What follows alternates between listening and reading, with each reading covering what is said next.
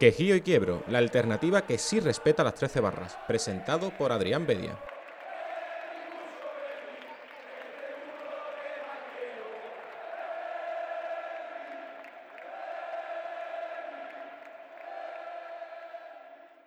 Muy buenas tardes y bienvenidos una semana más al podcast de Quejío y Quiebro.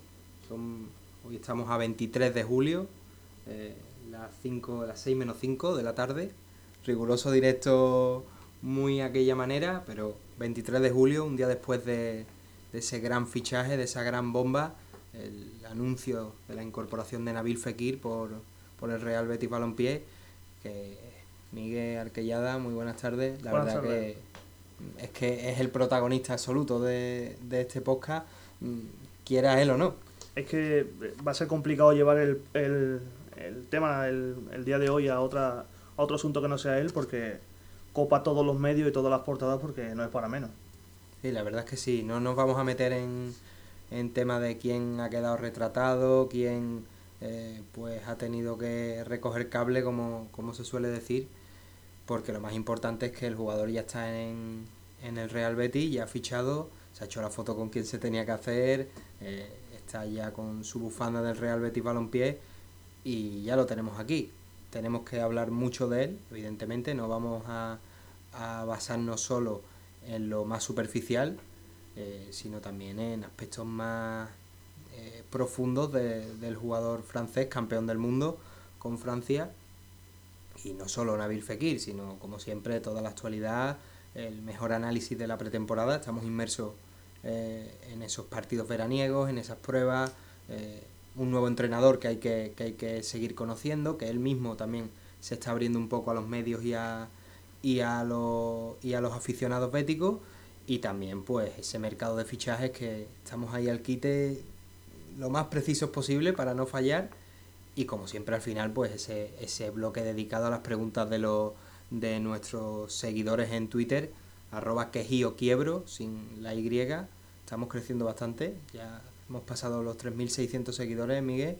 La verdad que estamos muy contentos. Estamos creciendo en verano y eso es muy positivo Sí, está muy bien. Eh, vamos sin prisa, pero sin pausa, como creo que dice, ¿no? Poquito a poco seguimos creciendo. También nos estamos ganando porque estamos intentando ser muy precisos con lo que hacemos y, muy coherentes con todos los pasos que damos. Y esperemos que esa sea la línea a seguir y, nos lleve a, seguir funcionando y a seguir haciendo radio, que al final es lo que queremos hacer. Sí, porque lo, lo repetimos muchas veces en la cuenta de Twitter. Hay veces que mm, nos extendemos mucho en el mismo tema.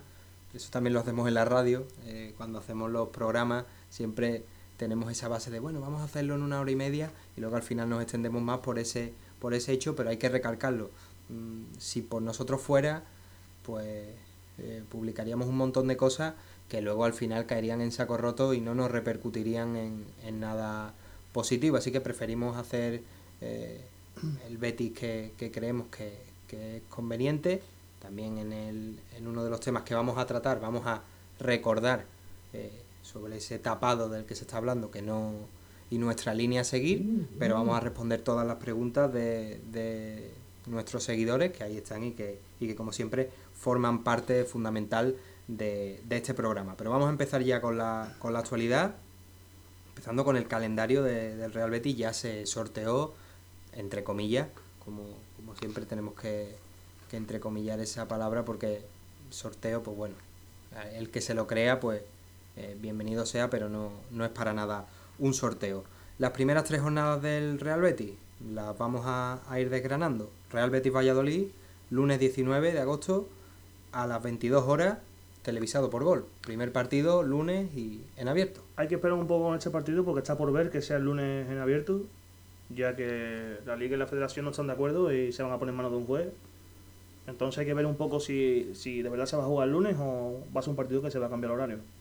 Sí, porque, hombre, mm, más allá de, la hora y la, y la fecha que sea, siempre sería bonito que el Real Betis jugara los menos, los menos partidos posibles un lunes. Aunque bueno, en verano es cierto que cambia la cosa, pero claro, si no juegas en Europa, esto va a ser el sino de, de los verdiblancos, jugar casi siempre un lunes o un viernes, aunque ya Rubiales, antes de acabar la temporada, dejó claro que los lunes no se iba no se iba a jugar partidos de primera división, pero claro, una guerra, una guerra más entre, entre Tebas y Rubiales, que ahora van a, los a los juzgados.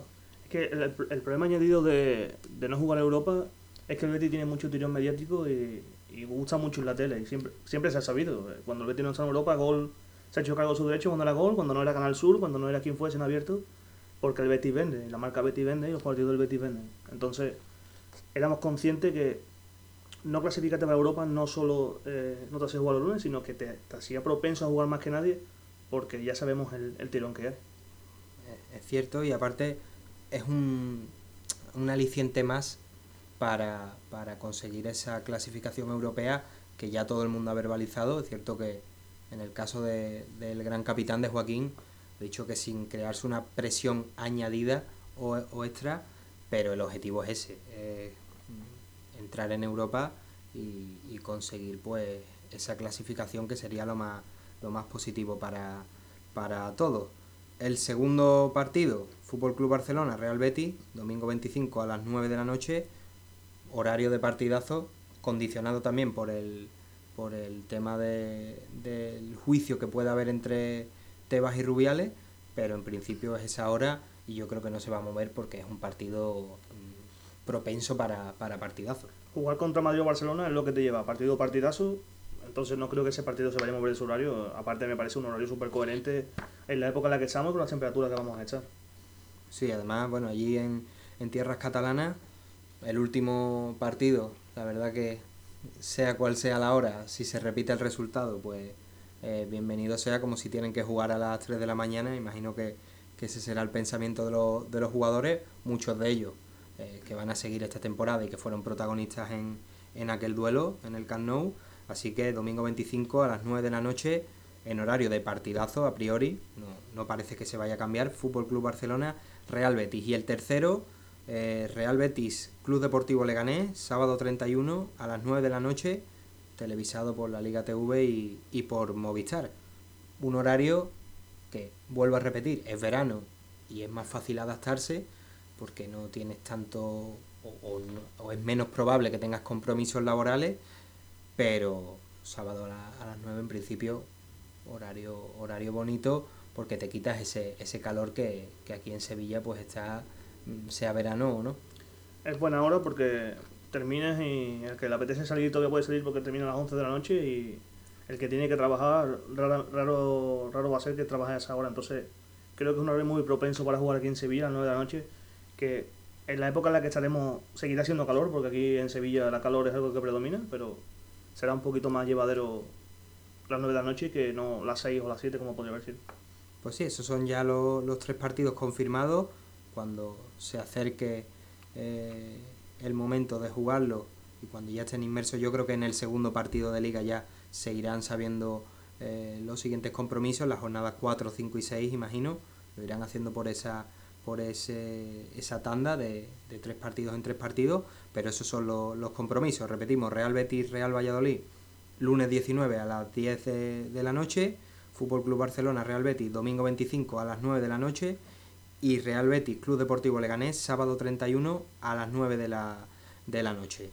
Seguimos en, en, clave de partido, partido muy especial que aquí vamos a, discutir un, asunto que algunos han tergiversado, eh, refiriéndome a, a opinión, a la opinión que yo he expresado en redes sociales, pero me gustaría conocer la tuya, Miguel, pues no lo hemos, no lo hemos hablado off the record, y es el partido homenaje a Rubén Castro miércoles 7 de agosto, Benito Villamarín ante Las Palmas de Rubén Castro y de Pepe Mel, que no es el protagonista, pero que ha pesado también mucho en que Rubén quiera que, que en ese partido esté una figura clave para, para él en el Real Betis.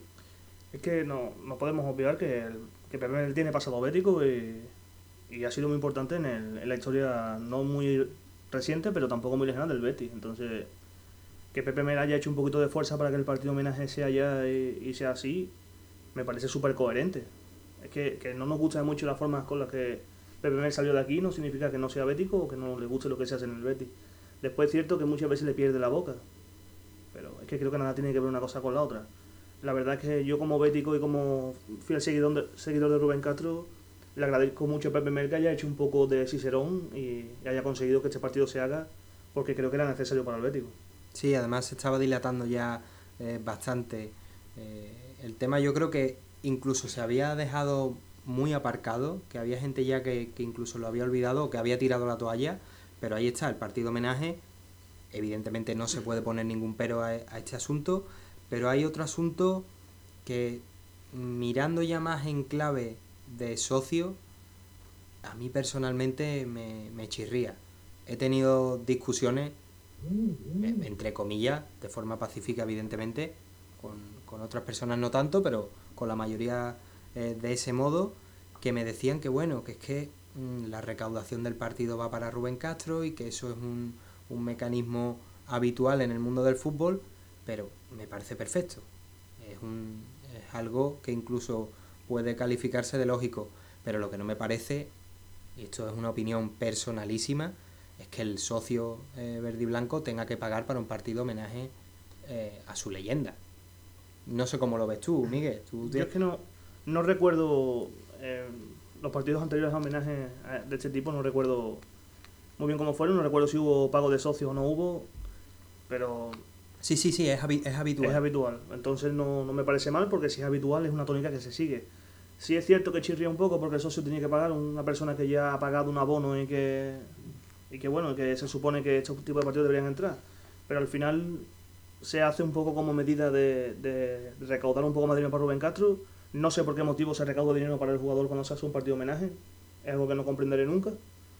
Por lo visto es una partida del contrato. Eso es lo que eh, la mayoría de personas me, me, me, me comentaban por Twitter, que es una partida que se queda ahí del contrato y que mediante este partido pues se, Pero me, se me parece, liquida. me parece absurdo. Ya, ya, ¿no? Me parece Sí. muy absurdo. Porque tú haces un partido de despedida porque crees que ese jugador ha sido referencia en tu club, ha marcado historia y le quieres despedir como Dios manda, que es en el césped, que es donde se tiene que despedir a un jugador. Sobre todo cuando hay jugadores de, de, menos, de menos importancia dentro del panorama bético que se han despedido mucho mejor que Rubén Castro. Porque Rubén Castro salió sin pena ni gloria, por mucho que los béticos queramos en- en- eh, encumbrarlo, del Betis salió así. Otra historia es que ahora venga, que ahora parte de homenaje, sacan condiciones, pero en su momento salió como salió. No estuvo, no estuvo fino el, Betis en eso. Eh, eh, esa es mi opinión.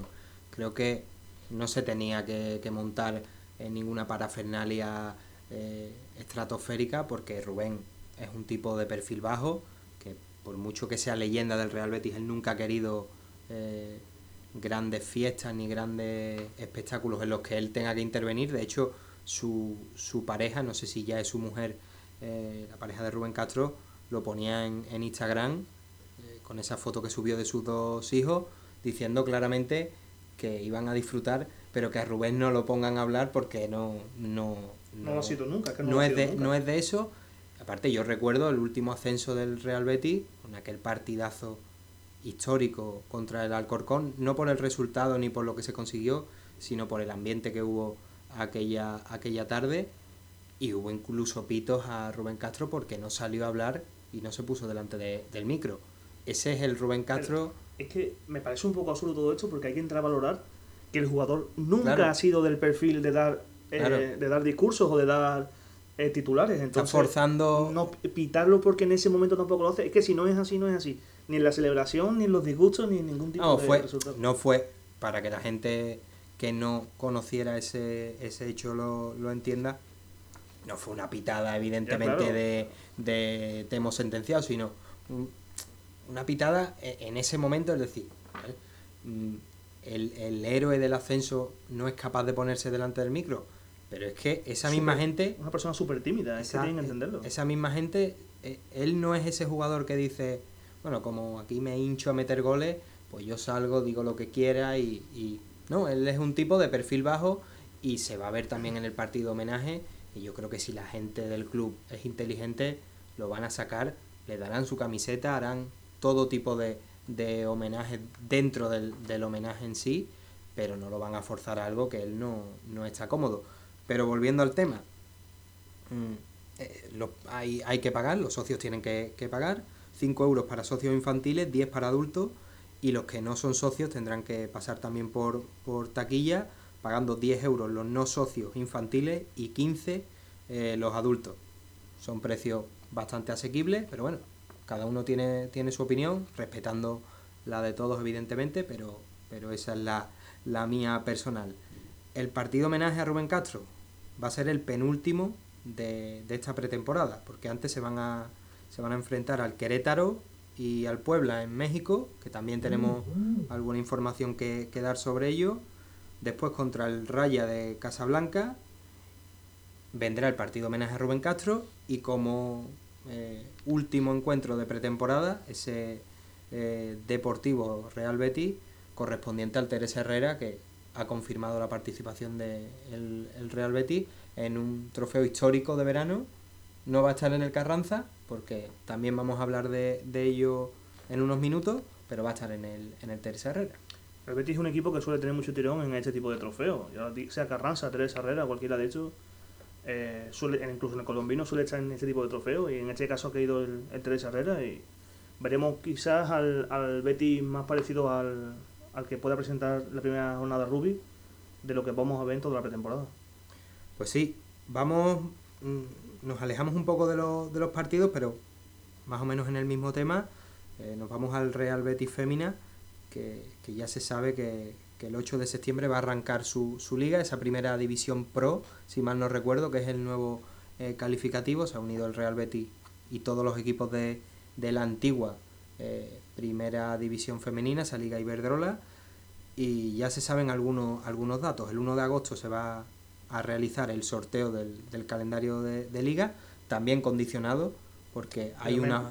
Es que, es que, perdóname, pero es que te, me tengo que meter es que no entiendo yo este tipo de, de, que la jornada empieza el 8 de agosto y el 1 se hace el calendario. No, 8 de septiembre. El 8 de septiembre y se hace el 1 de agosto. Porque no se puede hacer antes.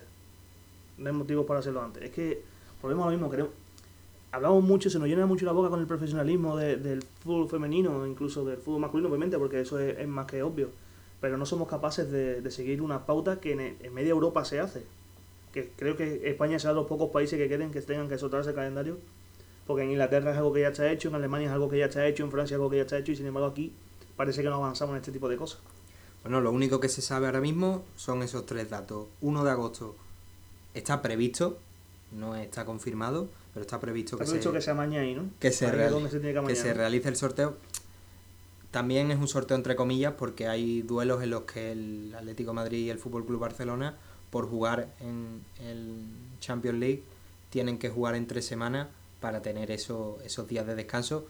Que bueno, se puede hablar, no es lo mismo que el, que el, que el calendario de, de fútbol masculino, porque en ese eh, los partidos, bueno, si hay un equipo que, que es de una zona, pues lo vamos a dejar que viaje por esa zona y, y, que no, y que no se desgaste mucho. En este caso, en el caso de esta primera división pro, eh, va a ser así. 1 de agosto está previsto que se realice el sorteo la final de la Copa de la Reina será el 31 de mayo y el 8 de septiembre la primera jornada de liga, que a mí como, como siempre, ya sea el, calendario que sea, me gustaría que fuera en casa, porque siempre me, tengo ese, ese gustillo, yo creo que a todo el mundo si le pregunta, quiere jugar en casa el primer partido y si puede ser un rival, no te digo yo asequible, pero atractivo, que diga, se puede ver un buen, par, un buen primer partido porque eso es clave. El, el, primer partido te puede dar mucho. Yo recuerdo el año de Gustavo Poyet, que jugamos contra el Deportivo, y ahí ya se escuchaba run run, porque el equipo no hizo un, un, partido, un partido muy malo. Yo soy un poco más de partidos grandes en las primeras jornadas. Me gustan los equipos grandes porque creo que es el momento más fácil. Verdes, ¿no? Claro, es el momento más fácil de cogerlo fuera de rodaje. Quizás están más incómodos porque todavía están ajustándose en equipos como que hacen muchos fichajes, como Madrid, por ejemplo, este año, eso tiene que encajar y no es fácil. Por mucho que sea el Madrid, por mucho que te esté gastando 50 millones de euros de media en fichaje, son, es muy complicado encajar a 4, 5, 6 jugadores que vienen nuevos y que casi seguro que son jugadores que van a ser de la partida en la primera jornada. Entonces, yo soy más propenso a, coger un Madrid, un Barcelona, un Valencia, un Atlético Madrid y quitárnoslo lo antes posible. Es, es, otra, es otra opción, está claro. Mm yo creo que ahora mismo el Real Betis, tal y como lo estamos viendo, creo que Rubi no le importaba tener un partido fuerte. De hecho, creo que la, segunda, la segunda jornada es contra el Fútbol Club Barcelona en el Camp. Y yo creo que internamente se ven preparados. Evidentemente no puedes asegurar que vayas a ganar claro, ni, no. ni empatar ni perder. Pero mm, tienes más que ganar tú que, el equipo grande porque es lo de siempre. Vas con menos que perder que, el Fútbol Club Barcelona o el Real Madrid, el Atleti, el equipo, el equipo que sea.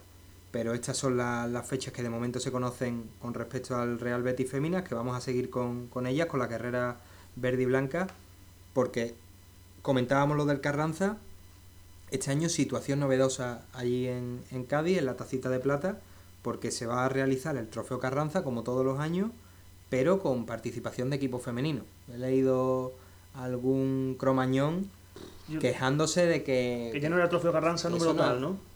Bueno, es el Trofeo Carranza, vamos a ver. Eh, ya se ha visto que en los últimos años, con equipos masculinos, yo creo que daba igual el, el motivo, la afluencia era muy baja y se había perdido ese, ese encanto que tenía el Carranza. Yo recuerdo el año pasado que que estuve viendo allí el duelo contra Las Palmas y el partido mm, con precios muy altos.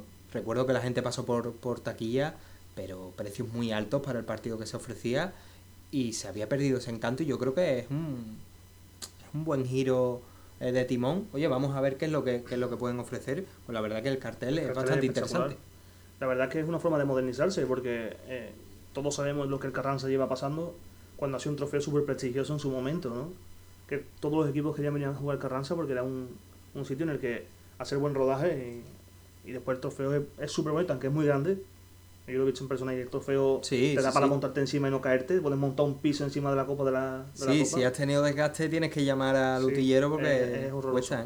Pero eh, es una forma de darle vidilla. De, estamos en una fase de modernización del fútbol femenino eh, en la que queremos que se actualice lo máximo posible y que esté lo más cerca del fútbol masculino posible.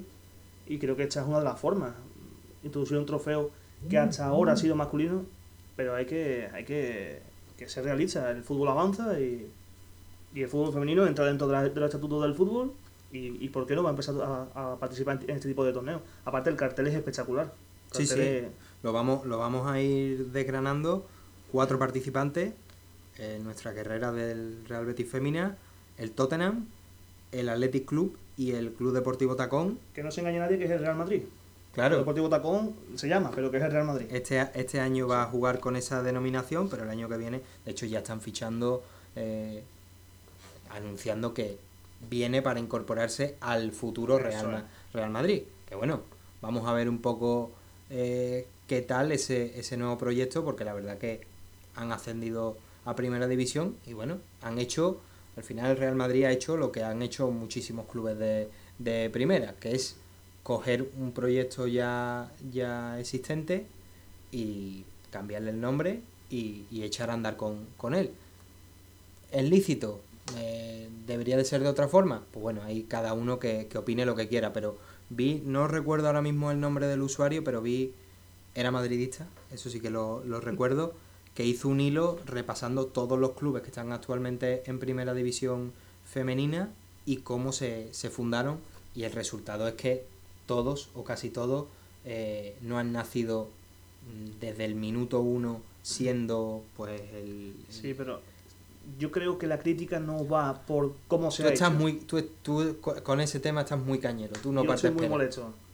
Eh, no, no creo que la crítica sea que el Madrid ha comprado un, equipo femenino y, y, para empezar la base con una, una, estructura ya montada sino que lo ha hecho cuando el fútbol femenino no lo necesitaba creo que había muchos momentos para hacer eso y lo ha hecho cuando el fútbol femenino menos, menos necesita a un club como Real Madrid, simplemente es eso. El club, el y es cierto, ¿eh? El fútbol femenino, el fútbol, claro, el fútbol español estaba en alza, estaba cerrando proyectos importantes, eh, presupuestos para televisiones bastante importantes. Y el Madrid aparece, parece que cuando el melón es más grande y más tajada puede sacar, entonces cuando aparece. Entonces esa es la parte que a mí me molesta. No que el Madrid al final forme parte del fútbol femenino, porque creo que si el fútbol sigue igual, todos los clubes punteros de primera división y segunda división tienen que estar ahí y el Madrid no es menos. Pero no me parece el momento correcto, es lo único que yo veo ahí. No, no, y, totalmente, totalmente respetable, incluso estoy de acuerdo eh, que quería, queríamos que esté, pero si podías haber venido antes, cuando la cosa estaba un poquito...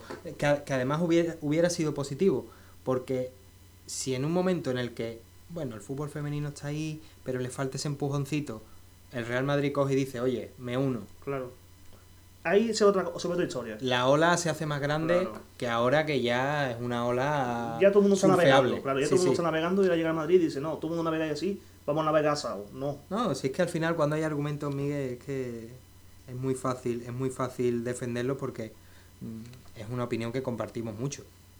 Y, es, es la que es. Ya no se puede dar marcha atrás. En la 2020-2021 estará el Real Madrid oficialmente, pero de momento el Club Deportivo Tacón, que vamos a desgranar la- las fechas, 13 de agosto, Real Betis Fémina Tottenham, y el 14, la gran final entre Betis o Tottenham y Athletic Club y Club de- Deportivo Tacón.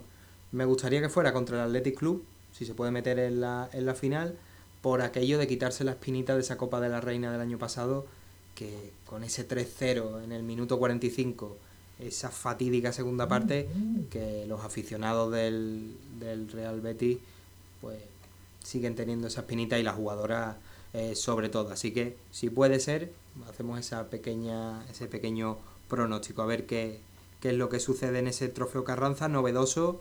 Oye, hay que aplaudir al, Cádiz por esa iniciativa, porque no es una iniciativa de, bueno, vamos a poner a estas chicas a que jueguen, porque como esto no da para más, sino un pequeño giro de, de timón para decir, pues a ver si con, con este cambio el formato va, va en auge y, y podemos ver ese Carranza como uno de los trofeos punteros de, del verano. Ya quedan un par de noticias un poquito más, más breves. Voy a empezar por una que sé que te ha gustado, además eh, así lo expresaste en redes sociales, la segunda equipación del Real Betis. Simple, pero, súper sencilla. pero, pero bonita. Tan bonita como sencilla. Es súper sencilla. No tiene... Lo, lo más llamativo que tiene la equipación son los colores, por así decirlo. La- ese, ese, esos adornos tan llamativos. Pero después es súper sencilla, súper simple. Pero nunca la simpleza hace que algo sea tan complejo, ¿sabes? No, es que el, el negro, nosotros, bueno, no, no somos muy elegantes, no somos italianos, pero el negro siempre estiliza y es un Claro. color bonito. Y unido a ese verde lima, a mí el anuncio, la verdad que cuando veo a Sidney levantándose digo, "Chu, cuidado, eh, cuidado que esto ya se pone, que esto ya se pone serio. Además, Sidney, un tipo que, que aparte de buen futbolista, mm, tiene percha, tiene El percha. spot está muy bien tirado. Sí, sí, cosas como son. muy Y moderno. Creo que la camiseta se ha vendido de la mejor forma que se puede vender en cuanto a un anuncio. Y después que eh, la ves en el anuncio y te llama la atención, pero cuando la ves físicamente todavía te llama más la atención. Sí, sí, lo pusiste en, lo pusiste en Twitter. Claro, es, su- es- es que, me, me repito, pero es que así, es muy sencilla, pero es que lo sencillo de esa camiseta es lo que te llama. Pues ahí, ahí está ya, ya está disponible y a la venta. Imaginamos que ahora habrá un dorsal y un nombre que será el, el favorito, pero hay para, para elegir, ¿eh? Claro. hay jugadores para elegir, no solo el bueno de Nabil Fekir, sino también unos Yo- cuantos más. Lo he comentado por Twitter y le pediría a la gente que espere un poquito, porque ya sabemos qué pasa con los dorsales, ya pasó Sí. con Inui, Sí, sí. y después vienen los disgustos y obviamente la camiseta de Fekir se va a vender mucho, porque se va a vender mucho porque eso es una realidad. Pero que esperen un poquito a que el mercado siga avanzando porque todavía tiene que haber salida y tiene que haber llegada. Incluso, incluso en plena temporada. Yo recuerdo en segunda división con Pepe Mel, ese Betty Granada en el que despuntó Beñat, y recuerdo a Momo con el número de Chechu Dorado, que después se cambiaron y ya en plena temporada. O sea que Y pasó con Laine, que firmó, vino Sí. con el 25, después se cambió el 22. En fin, que con estas cosas que tener cuidado. Con Camarasa creo que también pasó, que llegó, tenía un dorsal y después lo Mm. cambió porque se fue alguien. En fin, al final estas cosas, todos tenemos muchas ganas de comprar la camiseta, todos tenemos muchas ganas de vestirnos con, con el dorsal y el número de Fekir, pero que tengan un poquito de mesura, que faltan 40 días para que cierre el mercado y, y esto, esto vuela rápido. Sí, sí, además, bueno, ahora lo, ahora lo comentaremos, el tema de, de Fekir, que no es solo ya el, el tema de, de todo lo que ha dado de sí el fichaje, sino también pues ese posible dorsal que no, no nos ha convencido eh, demasiado. Yo es que soy muy, muy clásico para los dorsales. Es que en el fútbol es verdad que hay que modernizarse, pero ciertas cosas yo soy muy clásico. Yo soy de la defensa con números bajos y o sea, no puedo evitarlo. Tú, querí- tú querías el, al jugón el 10, ¿no? Un 10, un 8, un 14 a lo mejor, porque el 14 se ha acabado reflejando en un Eh. jugador que un jugón. Sí, pero sí, bueno. bueno, Curro Capi ahí lo, lo podía haber llevado, pero bueno, veremos, hay que Vamos, estar... el, Diego tiene canales y tampoco quiero que eso quiten a No, canales. no, no, Ojo. evidentemente no. Lo que pasa es que, claro, lo ha llevado, eh, pero él tenía el 6, así que veremos qué es lo que sucede con, con ese tema de, los de los dorsales. Me pasa ahora- como con Javi García, perdona. Javi García con el 3, No. un medio centro defensivo, un la escoba con el 3. No eres toquerista, ¿no? El, do- el 2 a toquero no. Sigi con el 2, a mí eso me parece una aberración. Pero es, es lo que hay. El toquerismo, el toquerismo se ha, se ha extendido y se ven algunos casos que dicen, uff, un poco. Yo re- recuerdo, te voy a contar una anécdota, bueno, no, no la sé yo solo, sino todo lo que sigue un poquito el fútbol. Eh, antiguamente en Italia los porteros llevaban el 5 y llevaban el 8 y no pasaba nada, ¿sabes? Era un dorsal más que llevaba el portero y se quedaba ahí ya está. En Francia se lleva mucho el 16 como, como portero en vez del 1 y el 13. El 13, eh, todos sabemos un poco que llama un poco la mala suerte, para, aquel que sea, que sea supersticioso, entonces visten mucho el 16. Y hace 30, 40 años en Italia se llevaba mucho eso, el 5 y el 8 en los porteros. O sea que, Sí, de hecho, final es anecdótico. de hecho creo que el de la Sandoria, ya vamos a, a seguir con el tema, Viviano, creo que llevaba, que lleva el 2. Si muy mal, posible. Si mal no Sí. recuerdo. Pero bueno, estos son temas ya off the record, eh, off topic, que ya cuando tengamos otro, otros programas, pues ya lo- los tocaremos largo y tendido. Otra noticia eh, breve, el Betis supera los 35.000 abonados. No nos vamos a extender mucho porque probablemente, si no es hoy, mañana eh, va a aumentar la cifra, pero sí que tenemos que, que recalcar algo que es información de servicio público para el Bético, que es el tema de las renovaciones. Se pueden llevar a cabo de manera online hasta el 28 de julio y también de forma presencial, que de momento del 1 al 27 de julio. Que la gente no se duerma, que luego Pues llegan los, llegan los disgustos, que dan escasamente cuatro días para poder ir allí de manera clásica y, y renovar tu abono, o si no, de manera online, que de momento estoy viendo pocas incidencias por Twitter, siempre eso son quejas que, que tienen mucha viralidad, como, como es normal, pero de momento no estoy viendo personalmente ninguna queja, no sé si tú has visto... Solo ¿En una, algo? pero fue por una reubicación y, y no sé si acabó sufriendo el chico, no sé. que Esos son temas, son temas complejos, el tema Vamos, de que la de, reubicación. de 35.000 renovaciones que solo hayamos visto una incidencia, quizá ha habido alguna más, pero que Sí. solo hayamos visto una incidencia me parece bastante, bastante buena No, noticia. Es, es- es correcto, pero esas son la- las fechas que la gente no se duerma porque luego llegan las nuevas altas y ahí no... Aparte, la temporada pasada había 11.000 personas esperando para sacarse el abono, o sea que quiere decir que si más o menos vamos al ritmo que vamos, se van a estar en 42.000 las renovaciones y con 11.000 vamos a estar en los 50.000 más o menos. Yo, eso, eso ya lo comentamos en programas anteriores mm, y de momento vamos por buen camino. Yo creo que no se va a resentir demasiado la cifra y sobre todo si se con el tema de Fekir y si, ha- y si se ficha ya por fin al delantero, creo que las renovaciones no, no se van a resentir porque aunque no haya Europa, y esto es algo que ahora eh, en un rato te preguntaré, Europa para mí no me parece el fin del mundo. Si no, si no hay Europa, no significa que la temporada no vaya a servir para nada. Porque ahí ha estado la Copa del Rey que la tuvimos a, a un paso. Vamos, ahora Y lo... que después con- hay que ser consciente de que, bueno, que después lo vamos a hablar, así que después te, te matizo. Sí, sí, porque, porque eso es un tema que, Yo me caliento y me vengo que arriba. tiene, tiene, y- mucha, tiene mucha chicha. Y para terminar, eh, Aisa Mandi, no nos podemos olvidar. Campeón de la Copa de África. Nada, yo creo que tú lo has seguido bastante. Sí. Tipo, baluarte en, en la zaga. Quizás sea la final en la que el campeón peor ha jugado. De las que yo recuerdo así de la Copa de África. Pero... Muy Champions League, ¿no? Sí, muy, muy Champions League de Di Mateo, por ejemplo. Sí, bueno, y, la, y esta última, que, que la verdad que fue un juego que no, no emocionó, desde luego. ha sido un... eh, Argelia en sí ha sido un equipo que no ha jugado mal, pero el último partido no ha sido de todo lo que tenía que haber sido para ganar. Una ocasión, una semi-ocasión, le dio el la victoria, pero Mandy ha sido capitán general dentro de esa selección. Pues ahí está, campeón. Además que tenemos que volver a repetirlo. Junior, Emerson, Guardado, William Carballo, ahora Isa Mandi. Cinco campeones con sus respectivas selecciones. Y también hay que añadir a Merel Van Dongen, subcampeona del mundo, que se dice pronto. Ahí esa frase que decían que del subcampeón no se acuerda nadie, en el Betty nos vamos a acordar. Nos vamos a acordar de Merel porque eh, lo que ha hecho es, es muy grande. Y Giovanni Lo Celso, ya bueno, Siete medallas, no está mal. no, no, hay, hay metal, ¿eh? Hay metal para, para fundir. Pero se va, yo creo que no, no la van a no la van a tocar. Así que siete metales que, en este caso 5 de oro, no está nada mal para jugadores que, que están en alza, sean veteranos o más jóvenes, ahí están y aunque a la gente le pese, sobre todo fuera de, de la palmera, eso también es Betty, eso es crecimiento y te está demostrando que los jugadores no solo triunfan o tienen un buen rendimiento en el equipo, sino que también cuando salen con sus selecciones son importantes y, y hacen eh, un buen papel. Hasta aquí el bloque de actualidad. Vamos a hacer una pequeña pausa y nos metemos ya con, con el análisis que viene, viene cargado.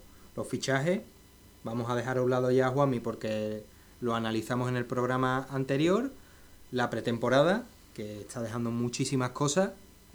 Una de las más virales, ese Joaquín con el 38 y con ese golazo de falta que, que anotó ante el Portimonense. Y, las declaraciones de Rubi, que vamos a seguir conociéndolo, vamos a seguir ampliando ese informe Rubi que hemos hecho en anteriores programas y, ese va a ser el, siguiente bloque. ¿Te apetece volver a escuchar alguno de nuestros programas? ¿Eres de los que por falta de tiempo los disfrutas por partes? Disfruta de Quejío y Quiebro cuando y donde quieras gracias a nuestro podcast. Entra en anchor.fm barra Quejío y Quiebro y suscríbete.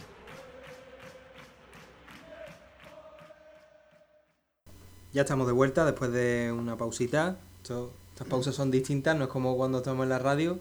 Un poquito de, de agua y seguimos ya eh, en faena porque tocar, no sé, todas las secciones son, son bonitas para nosotros, pero la sección de, de análisis Yo es, la como, favorita. Como amante del fútbol y del fútbol en general y de, de, muchos equipos que sigo, lo que más me gusta es el análisis porque es donde creo que, que donde más luce el fútbol. Pues vamos, vamos a ello porque hay mucha tela que cortar. Evidentemente, lo primero, lo, los fichajes, pero como hemos dicho antes de la pequeña pausa, entre comillas, eh, también vamos a hablar de la pretemporada, lo que lleva siendo la, la pretemporada verde y blanca, el discurso de Rubi, que está siendo muy interesante. Es cierto que es como casi todos los entrenadores, que cuando hablan, sobre todo en verano, tienen más tiempo para hablar y para, y para extenderse. Luego en liga eh, y en competición oficial, pues se pierden en las preguntas tipo de siempre, tal, ¿por qué no pones a este? ¿Por qué cuál? ¿Por qué el calendario? Eso, lo da una mala prensa. Porque si la prensa de este país fuese un poquito más, tuviese un poquito más de nivel, esas preguntas no sería una rueda de prensa. Claro, pero si no, pero si eso no da juego. Pero eh, al, fi al final muchas veces se convierte en una prensa rosa más que en una prensa deportiva. Totalmente, totalmente. Pero claro, yo recuerdo el primer año de Setién, por ejemplo, que las ruedas de prensa transcritas, perdón, del que la subía el, el, Real Betis a su web oficial, daban gusto leerlas, porque es que era puro fútbol. Ahora con Rubi estamos viendo lo mismo. Parece como que estamos en verano, los periodistas van a, a, a Monte Castillo y están como más liberados. Bueno, le hacemos preguntas más futbolísticas, pero es que debería de ser al revés. Oye, de, descansa un poquito en verano y luego cuando sea competición oficial, hazle preguntas interesantes y que no sean siempre de, del mismo palo, ¿no? Yo estoy muy de acuerdo con que hay que meter un poquito, hay que apretar un poquito porque así es como se sacan titulares.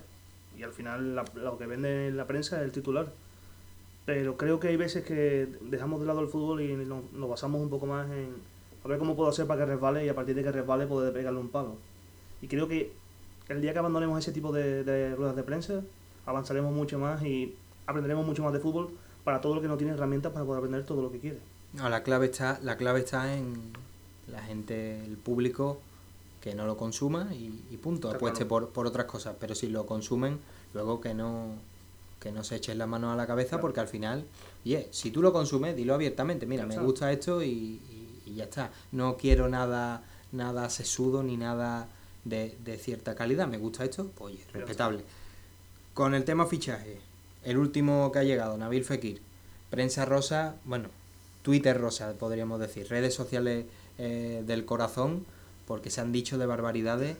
Eh, lo primero, no somos del Real Betis, pero creo que el Real Betis debería de salir ya a... a, a, a Llevo dos temporadas diciendo que mientras que el Betis no defienda su marca, difícilmente vamos a defender los que somos beticos desde fuera. No, pero que salga a dar las gracias a todos los clubes del mundo por permitir que puedan fichar a un jugador que era imposible para el Betis. ¿no? Para, que, para que la gente se haga una idea. Al Milan le va a costar Ángel Correa 50 millones de euros. Por ejemplo, 50 millones de euros un jugador que no está ni entre los 100 mejores jugadores valorados.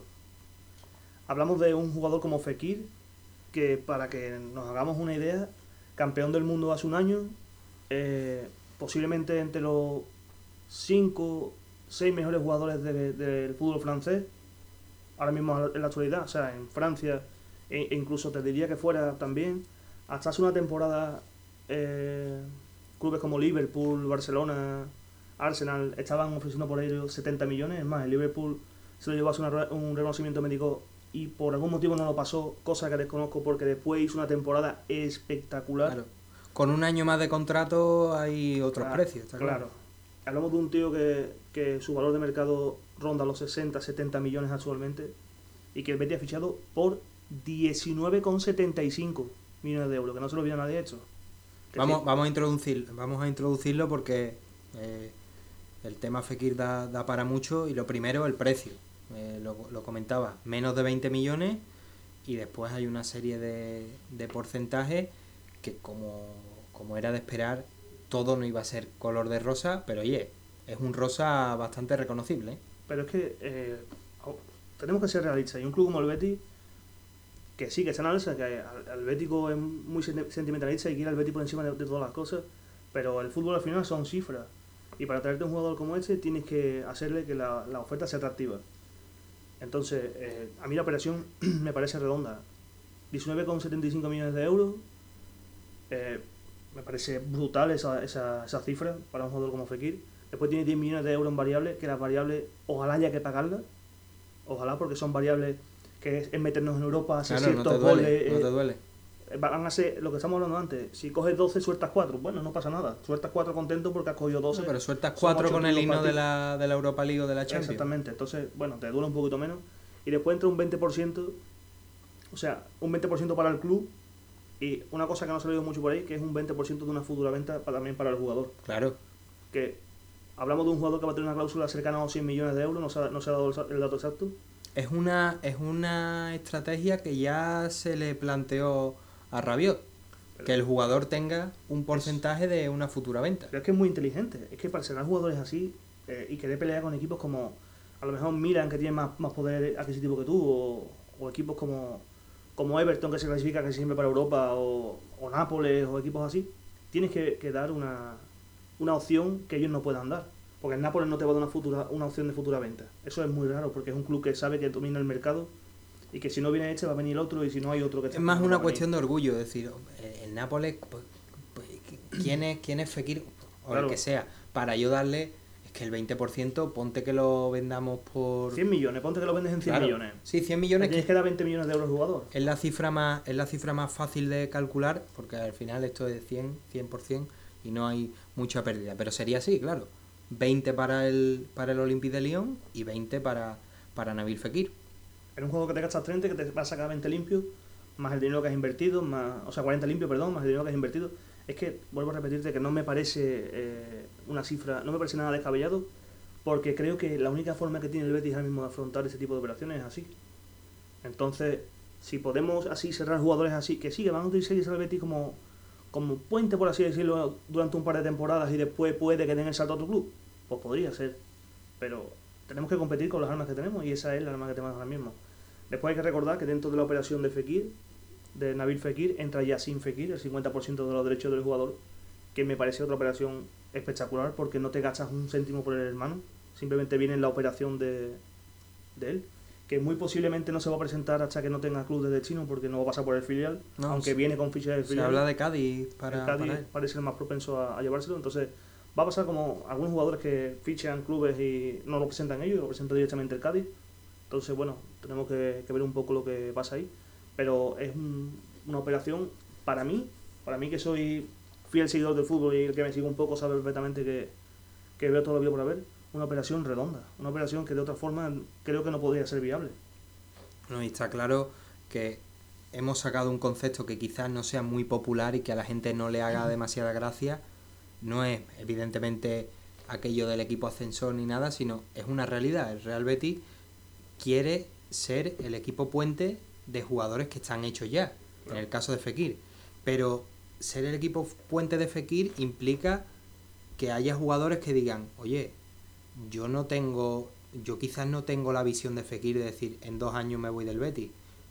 Mm, pero es que este tipo ha fichado por el Betis, me interesa y, eso puede provocar un efecto llamada de decir, si está Fekir, si está Canales, si ha venido los Chelsea, que quizás lo más probable, porcentaje muy alto, esté ya fuera del Real Betis, pero todas esas, todos esos condicionantes, todos esos ingredientes metidos en una costelera a un futbolista del perfil de Canales, por ejemplo, que ha explotado en el Real Betis después de temporadas eh, irregulares, de muchas lesiones también, de mucha mala suerte, pero que aquí es donde ha conseguido consolidarse, eso también genera un efecto llamada que no te lo dan los millones, pero que también es un parte del beneficio de conseguir a jugadores como, como Fekir. Es que hay muchos, muchos condicionantes positivos que no todo es el dinero, al fin y al cabo. es que lo que no nos pueden retumbar la cabeza, equipo puente, equipo puente, no. Equipo puente va a ser para X jugadores, perfiles muy concretos, jugadores muy concretos, muy punteros, que van a venir aquí de, de esa manera, porque de otra manera no, ahora mismo, actualmente es muy complicado, y que va a, va a conseguir lo que tú dices, eh, un efecto llamada. Porque a lo mejor Mar Bartra no tiene necesidad de irse, o Canales no tiene necesidad de irse, o Guardado en este caso, venga X jugadores que no tienen esa necesidad de, estar cambiando de club porque creen que aquí pueden conseguir lo que necesitan, y después, sí, esos jugadores que vienen nos ayudan a conseguir los objetivos, pues oye, vendrán y cuando se tengan que ir se irán, le daremos las gracias si sus cifras hacen para que den las gracias y ya está, no pasará nada. Lo que no tenemos que asustarnos por lo que estamos hablando son cosas que, pasan en el fútbol y que, tenemos que ser conscientes de que el Betis compite con eso. Y sobre todo, mm, vamos a tener claro ese concepto y no vamos a, ser ingratos con el jugador. Si Fekir viene y en dos años o en uno, como lo más probable que le pase a Giovanni Lo se van dejando un dinero, la gente tiene que tener claro que era una posibilidad muy, muy, muy, muy importante de muchísimo porcentaje y eso no significa que tú al jugador lo vayas a tachar ni de pesetero, ni de, ni de desagradecido, ni, ni nada de eso. Son cosas que tú ya... Esto es como cuando tú te metes en un proyecto, dices, yo sé perfectamente que hay una serie de, de cosas que pueden ocurrir y que tengo que tener clara para, primero de todo, y, y en esto nos referimos a la afición, disfrutar del jugador.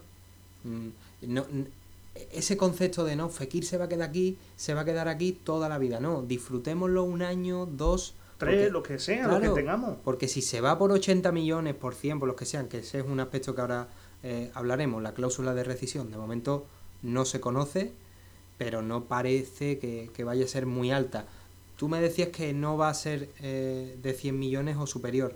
Yo creo que como mínimo va a ser de 100 millones por el, por el tema de, la, de, de, de los porcentajes que, se quedan tanto el de León como, como el jugador. Si no es de 100 millones o más, creo que ahí el Real Betis sí que ha conseguido eh, en esa negociación pues algo a favor eh, para compensar un poco el hecho de, oye, te doy 20% a ti, eh, a Fekir en este caso y, a, y al Lyon, creo que de momento no se conoce, pero que cuando se conozca creo que, la cifra va a ser por lo menos 100 millones o más por aquello de que, de que te cuadre un poco ese futuro traspaso que, si todo sale bien, si todo sale bien en Real Betis eh, va a acabar entrando en Europa y el jugador, ya sea el año que viene o al siguiente, va a ir a un equipo, eh, digamos, más puntero, que es lo que se le, se le presumía hace, hace un año. ¿Por qué ha venido Fekir aquí? Y ahora lo vamos a hablar un poquito los dos. Mm, se hablaba de que no, es que el Liverpool lo rechazó por su reconocimiento médico. Es cierto que no fue el mejor del mundo el, reconocimiento, pero hay un aspecto mucho más importante y que pesa mucho más en ese, en ese reconocimiento médico y es eh, la relación que tuvo un poco con, su antiguo representante que influyó bastante en que no firmara por el, por el Liverpool. Eh, firma un jugador que cumplía contrato el verano que viene y que el Olympique de Lyon estaba obligado a o consigo un traspaso ahora o el año que viene me lo quitan me lo quitan gratis como ha pasado un poco con, con Eden Hazard que se ha ido al Real Madrid por una cifra importante porque si no la otra opción era yo me quedo en el Chelsea este año pero el año que viene me voy al Real Madrid gratis que eso sería También pasó un sacrilegio pasó con Courtois estuvo a punto de pasar con De Gea es algo que está en el fútbol de hoy. El jugador sabe que, que se pilla más dinero por un, por un transfer, por una, Sí, prima una de traspaso. compensación, exactamente, una prima de traspaso. Entonces sabes que si se te acaba el contrato, te vas y tú vas a recibir más dinero de lo que recibe tu club.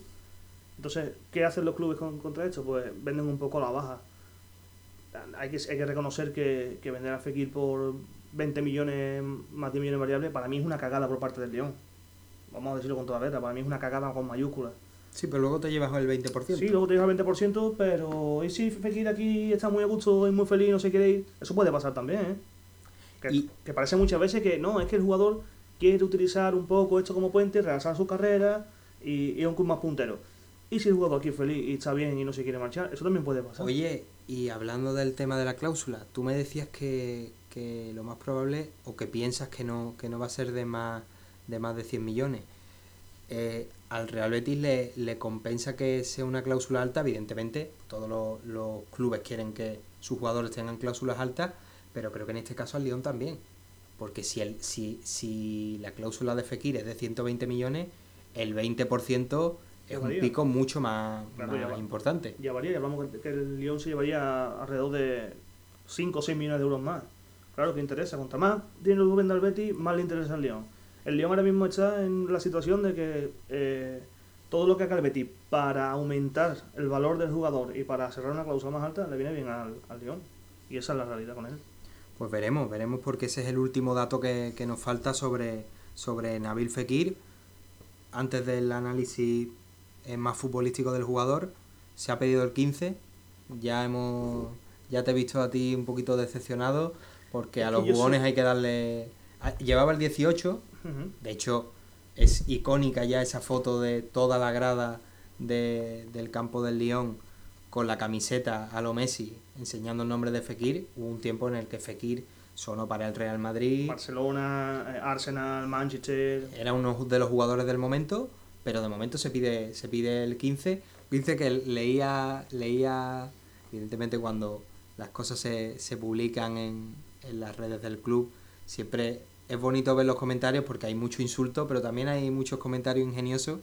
Y decía uno que llevaba el 15 de hito, que, que no, que no lo, que no lo, otro, otro de Manuel Melado, ¿no? También, que hay una foto por ahí con Sí. Manuel Melado con el 15. que no lo deshonrara, que no deshonrara ese 15 de Hito, Hito capitán, eh, otro hora capitán del, del Real Betis, pero bueno, 15 es un dorsal que yo no le recuerdo... A ver, eh, al final, si hace el helicóptero con la chorra en el campo, lo único que nos acordaremos es de lo que hizo y no del dorsal, ¿no? El dorsal es lo de menos.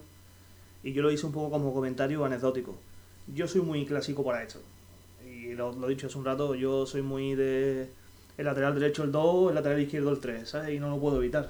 Para mí siempre ha sido así y, y creo que la, la, el carril que, que genera el fútbol en este caso, que viene a ser un poco Canales, Fekir en este caso, eh, Bow si se quedara, este tipo de jugadores, son jugadores de dorsal 8, 10, 14 y, y no lo puedo evitar, el extremo es el 11 y el otro es el 7. Es que son cosas... Budebus ha pedido el 9.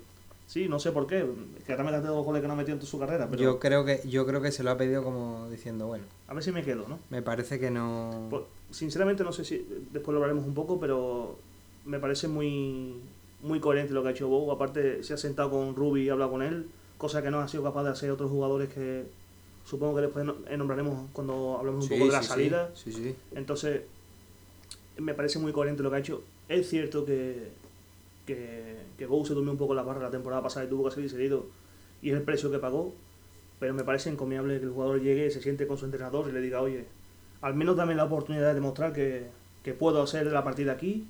Y otros, sin embargo, han llegado, han visto que tenían competencia y han dicho, oye, fulano, yo me voy. Sabiendo que cortaban con ventaja porque es un jugador que Ruby quería en su anterior etapa en, el español. Hablaremos, hablaremos de, los de los partidos porque Budebus es cierto que no ha tenido mucha fortuna, pero se le está viendo trabajo y se le está viendo eh, sacrificio. Vamos con el análisis futbolístico. Te veo por el gesto que te callas algo, pero lo, evidentemente lo vas a lo vas a decir todo lo que tengas ahí guardado, Miguel, lo vas a No, sí, lo vas a sacar. Simplemente con Bow, yo soy muy de Bow. Y a mí se me nota rápido, ¿no? Pero. también- Somos muy del jugón. En, Sí. e- en esta casa somos muy de- del jugón y esperemos que, oye, si Ruby le encuentra acomodo y consigue ver algo eh, de cara al futuro, pues bueno, no estaría de más contar con, con Budebú, eh, porque es un jugador que tiene carisma y eso ya es difícil de, de encontrar. Hay que acompañarlo de muchas más cosas, pero bueno, fue un fichaje muy ilusionante. Venía para cubrir un poco el hueco de Dani Ceballos, de hecho se pidió el 10, así que mm, todavía queda verano y de momento no se conocen ofertas demasiado potentes por, por él o demasiado atractivas para el club, así que ahora hablaremos de Budebud en el plano eh, de posible baja y también en su, en su incidencia en los partidos de, de pretemporada. Fekir, como futbolista, eh, tenemos que limitar un poco el análisis. Eh, ¿Dónde colocaríamos a, a, Fekir? Hay preguntas de, de nuestros seguidores que vamos a, a contestar en, en, el último bloque del programa dedicado a, a, todas esas preguntas. Así que eso ya lo descartamos de, de aquí, pero sí que vamos a hablar un poquito de, de Fekir. Eh, evidentemente no es lo Chelsea que... y tampoco es, es Loren. No. Es un término la medio. Ver, la verdad es que engancharía perfectamente entre esos dos. Claro. Incluso caído un poco a la banda derecha porque es zurdo. Y aparte es un zurdo de los que le gusta tener espacio para poder pegarle porque disfruta mucho con, con el golpeo. Aparte, lo que yo destacaría un poco por encima de, lo, de los Celso en este caso con Fekir es que es mucho más determinante de cara a portería que claro. lo que es los Celso. Pero los Celso es mucho más trabajador en campo propio.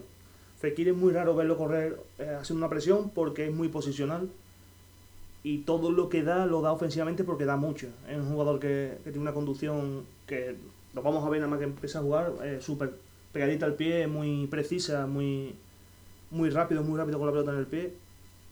Le gusta mucho aprovechar, aprovechar los espacios que genera el delantero.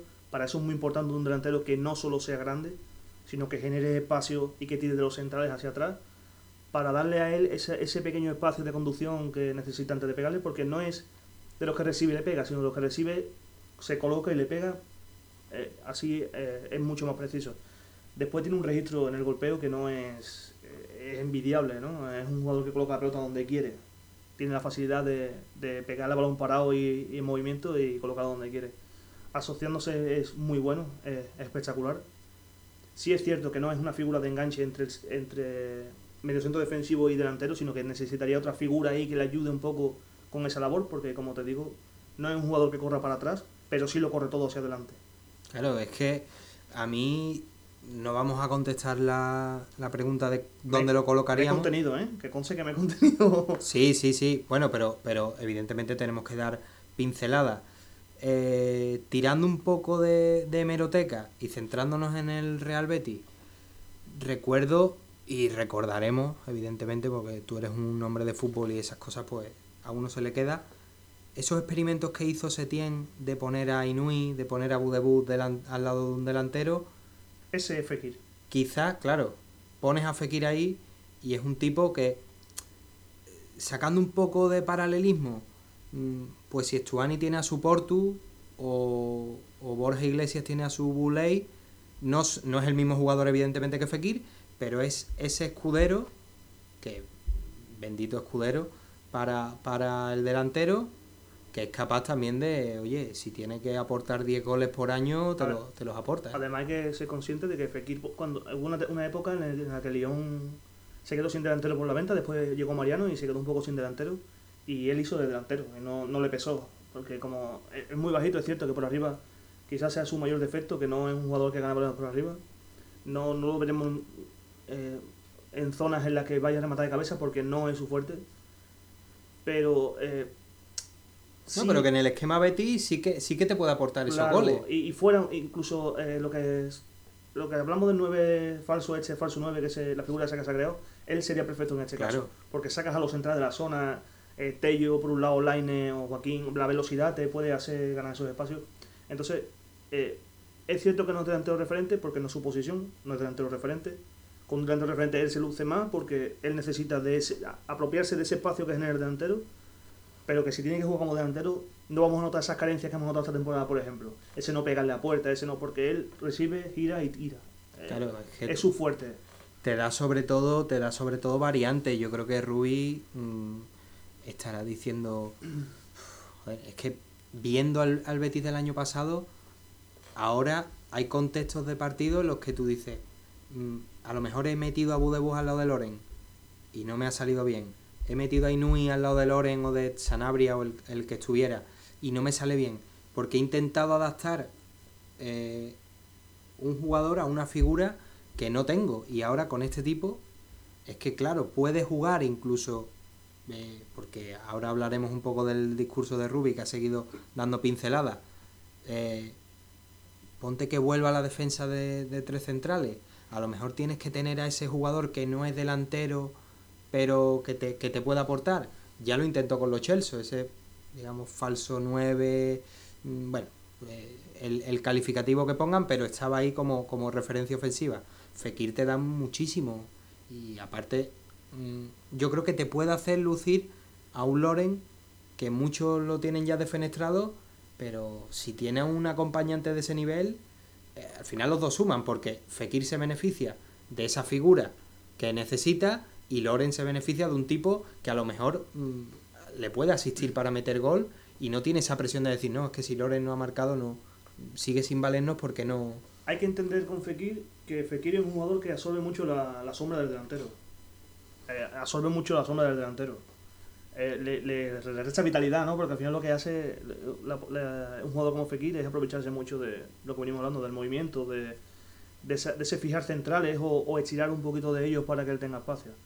Pero es cierto que si le pones un tío como Loren, y comparando Loren con el Loren de esta temporada, quizás puede hacer que, que Loren eche más a gusto porque no le daría esa, esa total importancia que Loren marque los goles, sino que ayudaría más que la esa segunda línea, que ha sido tan importante esta temporada, todavía fuese más importante porque todavía metería más goles. Porque si creemos que Los Celso es un centrocampista goleador, Fekir es un centrocampista goleador. Los Celso es un centrocampista que esta temporada ha aportado muchos goles pero que sus registros goleadores no siempre van a ser tan altos. Sin embargo, con Fekir sí tenemos ese centrocampista goleador.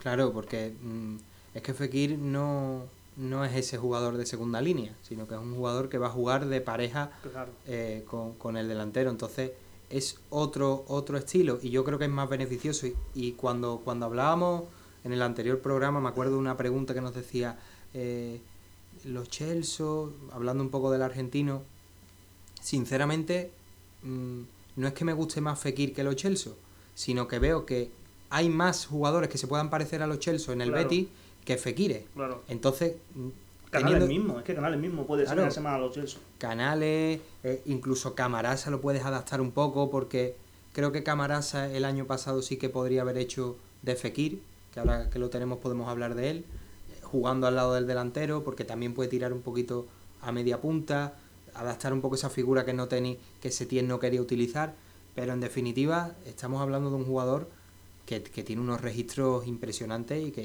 tiene una... Un, te, da... es que la pizarra se enriquece muchísimo con él. Para que la gente se haga una idea, te voy a dar los datos de Fekir. ¿vale? Con 193 partidos oficiales, 69 goles, 46 asistencias. Es una brutalidad para un centrocampista. Es una brutalidad. Son datos espectaculares para que la gente se haga un poco la idea de lo que, de lo que acaba de fichar el Betis. Ah, y, ya no es solo los números, también el caché que tiene, es un tipo que eh, son intangibles, pero también suman, es un tipo que tiene mucho carisma, que el Real Betis eh, va a sumar un futbolista que, que te mueve la grada y que sobre todo, como es el beticismo, fuera parte de, de discusiones que haya sobre qué beticismo nos gustaba más, si este o el de hace 40 años, si, el, si al beticismo le da, le da mambo, el, el beticismo te va a responder. Y un jugador como este, yo no, no me sorprendería nada, como es el, el club en tema de redes sociales y de, de conexión con la grada, ya se ha visto en la presentación que salió con la camiseta como, como esa famosa celebración que tenía, no me extrañaría nada que en el futuro eh, si la cosa va bien, se vea en el Villamarín eh, un montón de camisetas, miles de camisetas, cada vez que Fekir marque un gol. Desde luego es un futbolista que no lo decimos nosotros, sino que también fuera de España y, y fuera incluso de Europa, la gente se echa la mano a la cabeza y decir, es que el Real Betis ha fichado a Nabil Fekir. Ya no vamos a hablar de Maldini, eh, que es una institución en, esto, sino en todos lados. Es decir, es que el Real Betis sin jugar en Europa se ha traído a Nabil Fekir. Es que es, una cosa muy, muy heavy. ¿Se puede comparar el fichaje de Nabil Fekir con el fichaje de Frankie de Jong por el Barcelona? o con el, fichaje de Hazard por el Real Madrid. Es, el, es la misma media, eh, fichaje mediático en cuanto a, tirón y caché, porque el, el, marketing que ha conseguido el Betis fichando a Fekir no lo consigues con, con, un buen CM, por muy bueno que sea el que tengamos nosotros. Al final, el marketing en un club es súper importante. E igual que Inui nos, dio, nos abrió esa puerta a Japón, eh, Fekir nos abrió una puerta que, que, hasta ahora era un poco desconocida para el Betis, por mucho tirón que tuviese, que es el, el experto de otros países que ve al Betis como un club de segunda línea y que Fekir hace que se ponga en primera línea y sea visible en todos los países. Y sobre todo eh, lo, que, lo que hablábamos antes, ese efecto llamada a lo mejor hay jugadores que tienen cuatro ofertas sobre la mesa, tienen la del Betis y dice, es que, es que voy a ir al equipo que ha fichado a Fekir. Y que, y que, y que no solo ha fichado a Fekir, sino que el año pasado se trajo a los Chelsea y mira cómo está. Se ha traído a Canales y mira cómo está. Eh, se ha traído a Mandy, que es paisano más o menos. De, Nacimiento paisano. Claro, jugadores eh, en su origen africano. Es que son jugadores que ya se han adaptado ahí y que esto, en todas las entrevistas de nuevos fichajes te lo dicen. He hablado con tal, me ha hablado del Betty, incluso no jugando en el Betty, sino, mm, por ejemplo, eh, recuerdo a Emerson que, que hablando con, los jugadores de, Brasil, es un, ellos se hablan y se comentan las cosas y eso luego pesa. Yo, por ejemplo, pongo a un, a un posible fichaje ¿no? en, en Liza. El Betty va a por un medio centro defensivo. Y no es lo mismo decirle, oye, que tú vas a correr para que Fekir no tenga que correrse detrás. No mismo decirle que para que Fekir no tenga que correrse detrás que para decirle que para Pepito, el que ha salido del juvenil, que oye, que con todo el respeto del mundo para Pepito, pero no deja de ser Pepito y el otro es Fekir con su dilatada carrera, con su caché, con su historia. Todo esto suma y, y al que al final beneficia es al Betis. No, y ya para, para terminar, no vamos a terminar del todo porque en el último bloque tenemos que contestar algunas preguntas sobre Fekir, con mucho gusto además, porque eh, la verdad que hemos seguido el, caso Fekir, nos ha dado muchísimos quebraderos de cabeza y vamos, el chat que tenemos en, WhatsApp estaba ya ardiendo, yo creo que el móvil ya estaba pidiendo un poquito de, isotónico eh, por el hecho de, es que cuando, cuando conocimos el acuerdo por el jugador, entre el jugador y el Real Betis, que lo que lo adelantamos en Twitter, es que lo comentábamos, decimos, es que, venga, lo publicamos, no, vamos a esperarnos, tal. Pero ya no era solo por decir, es que lo que vamos a publicar es algo muy heavy, sino por decir, es que estamos publicando el acuerdo con Nabil Fekir. Es que habrá gente que, dirá, mira, estos tíos están flipados. Pero es que es la realidad, es que mm, es una operación, yo me tiro a la piscina y te digo que es la operación más importante que ha hecho el Real Betis en toda su historia, desde De Nilsson, y no te hablo en lo deportivo, que también porque De Nilsson venía aquí como, como proyecto de, de, mejor jugador del mundo, pero con Fekir estamos hablando de eso y sobre todo por el precio, es que, es que son menos de 20 millones. Vamos a poner las variables también, 29 millones 30. Es una operación eh, brutal. Y sobre todo que ha habido muchos equipos, algunos incluso muy cercanos, eh, vamos a decir vecinos, que han intentado fichar al jugador, incluso hasta última hora, y oye, el jugador ha venido aquí, no estará tan mal el Real Betis, no nos vamos a poner en plan pelota, porque no es nuestro estilo, pero sí que hay que dar su sitio al club y sobre todo al, nuevo organigrama, que nosotros vamos a seguir siendo nostálgicos de Lorenzo Serra Ferrer, eso no, no se nos va a quitar, pero oye, lo primero es el Real Betis y yo creo, y esto va a ser lo último que vamos a comentar, yo creo que Serra Ferrer en su casa habrá dicho, vaya jugador vaya jugador nos hemos traído al Real Betis. Yo te hablo como bético y como bético que sabemos que es Don Lorenzo, yo te hablo como bético y yo podría ser podría ponerme de pie a, hacer un trípode y no pasaría nada, no me caería de boca, ¿no? Para que nos hagamos una idea de, hasta qué punto este fichaje es ilusionante para el bético. Te voy a repetir lo mismo que te he dicho antes. Eh, sigo mucho fútbol, mucho el panorama europeo, mucho fútbol mundial y el fichaje de Fekir por el Betis hasta anoche que lo hizo oficial, a mí todavía me temblaban las manos cuando escribía porque no, me, es muy complicado de creerme que el Betis haya conseguido cerrar a Nabil Fekir. Me es muy difícil. Me gusta mucho, me encanta, pero es esa, ese, ese gusanillo ahí en el estómago que parece que como que no ha sido, que es todo un sueño y va a despertarte mañana no a Pues ahí está, pues pues volando, hacia México. No es, no es un sueño de, de Resine, además te veo, te, te, te oigo muy explícito, Miguel. Voy a, vamos a tener, vamos, el podcast es, es explícito, no lo subimos en versión clean, ni y te veo, te veo muy explícito. No es para menos, ¿eh? porque el fichaje, el fichaje se las trae. Y no nos hemos metido con la cantidad de, de lindezas y de perlitas que nos han mandado sobre nuestra fuente sobre todo, que sí, que también nos gustan las papas aliñadas, pero no, no, son, no son las fuentes que, que manejamos y por suerte, porque esto está por encima de todo, por suerte el Real Betis ha, ha traído lo que habíamos anunciado y ahí está Nabil Fekir y oye, a ver si viene algo más, porque es, ¿por qué no? Se está gestando una, una bomba más allá de lo que de lo que necesita el Real Betis, que ya se ha, se ha dejado claro. Pasamos a los dos a los dos fichajes restantes, más allá de Juanmi, que ya lo analizamos. Claro, eh, hacemos una oda a Nabil Fekir y ahora Pedraza y Dani Martín parecen de segunda línea. Pero ni nada. mucho menos, ¿eh? Estamos hablando de dos campeones europeos con la selección sub-21. Que no es moco de pavo. Al final son, son jugadores con una proyección espectacular. Que sí, que muchos dicen, Es que tenemos tres, tenemos tres Claro. y hemos criado dos. claro. Que al final mucho, mucha gente dice ahora, sí, pero es que Dani Martín ha sido campeón de Europa y yo también puedo haberlo sido. Pero sí, pero es que él está ahí. Y tú no estás ahí. Y para llegar a él tienes que tener una trayectoria que te marque que tú puedes ser un portero que en el Sí. momento que sea necesario te pongan a ti. Porque no olvidemos que empezó jugando Unai Simón y acabó jugando Sibera. ¿Quién dice que no podía haber sido Dani Martínez que hubiese jugado? Al final, a- a jugar un poco a... No, es que yo hubiese podido, pero no puedes. No, Podría, no. pero no puedes. No, y aparte que bueno, mm, hablan de que ha jugado poco con el Sporting, es cierto. Vamos a empezar por Dani Martín, ahora, ahora que lo has, que has elegido tú al, al ex del Sporting, 21 años, recientemente campeón de Europa Sub-21 con España, junto con Junior Firpo y con Alfonso Pedra- Pedraza, que no era del Real Betis en ese momento, pero que ya lo es.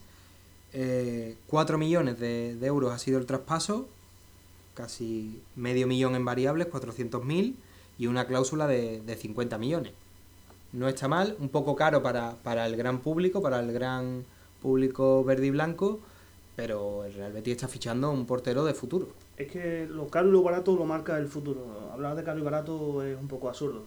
Porque puede ser el fichaje más caro de hecho del Betis si no triunfa, o puede ser el más barato si después te da rendimiento y ese portero se, se, se gana el puesto y, y da nivel. Yo creo que, no, que es un portero que nos va a sorprender un montón.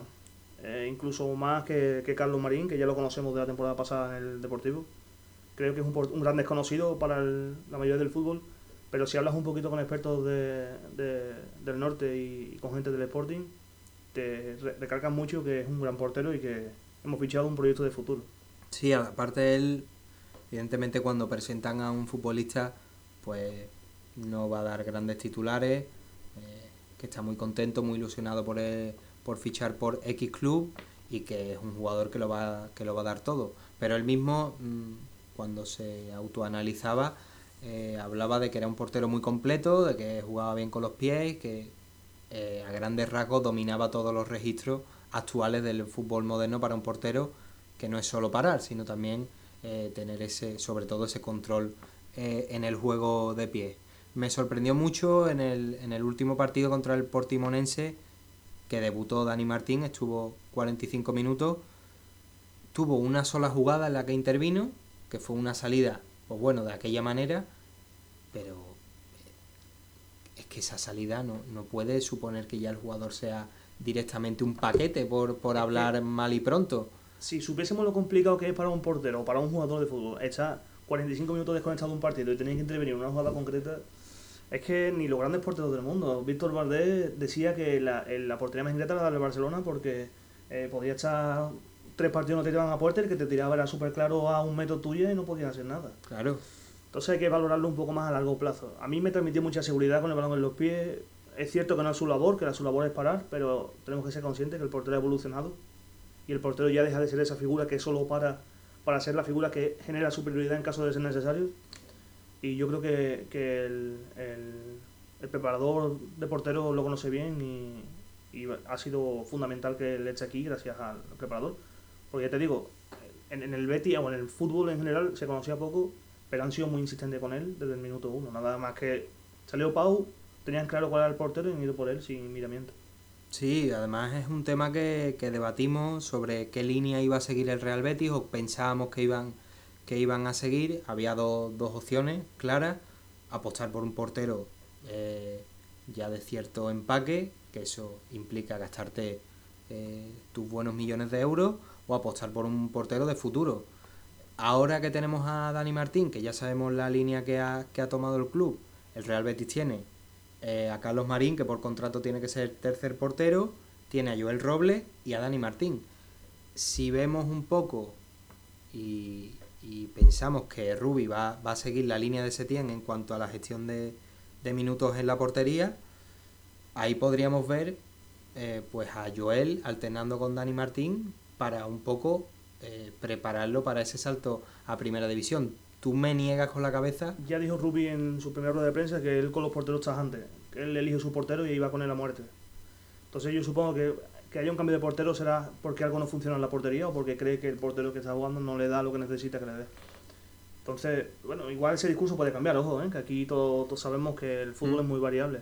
¿Pero no piensas tú que sería más, más positivo seguir la línea del año pasado? Yo mi, mi, mi, sensación perdón, es que Joel va a ser que va a empezar la partida, va a ser un poco el portero principal del equipo y que durante la temporada va a haber un tránsito en algún momento en el que Dani se va a hacer con la portería y va a soltarlo a Joel.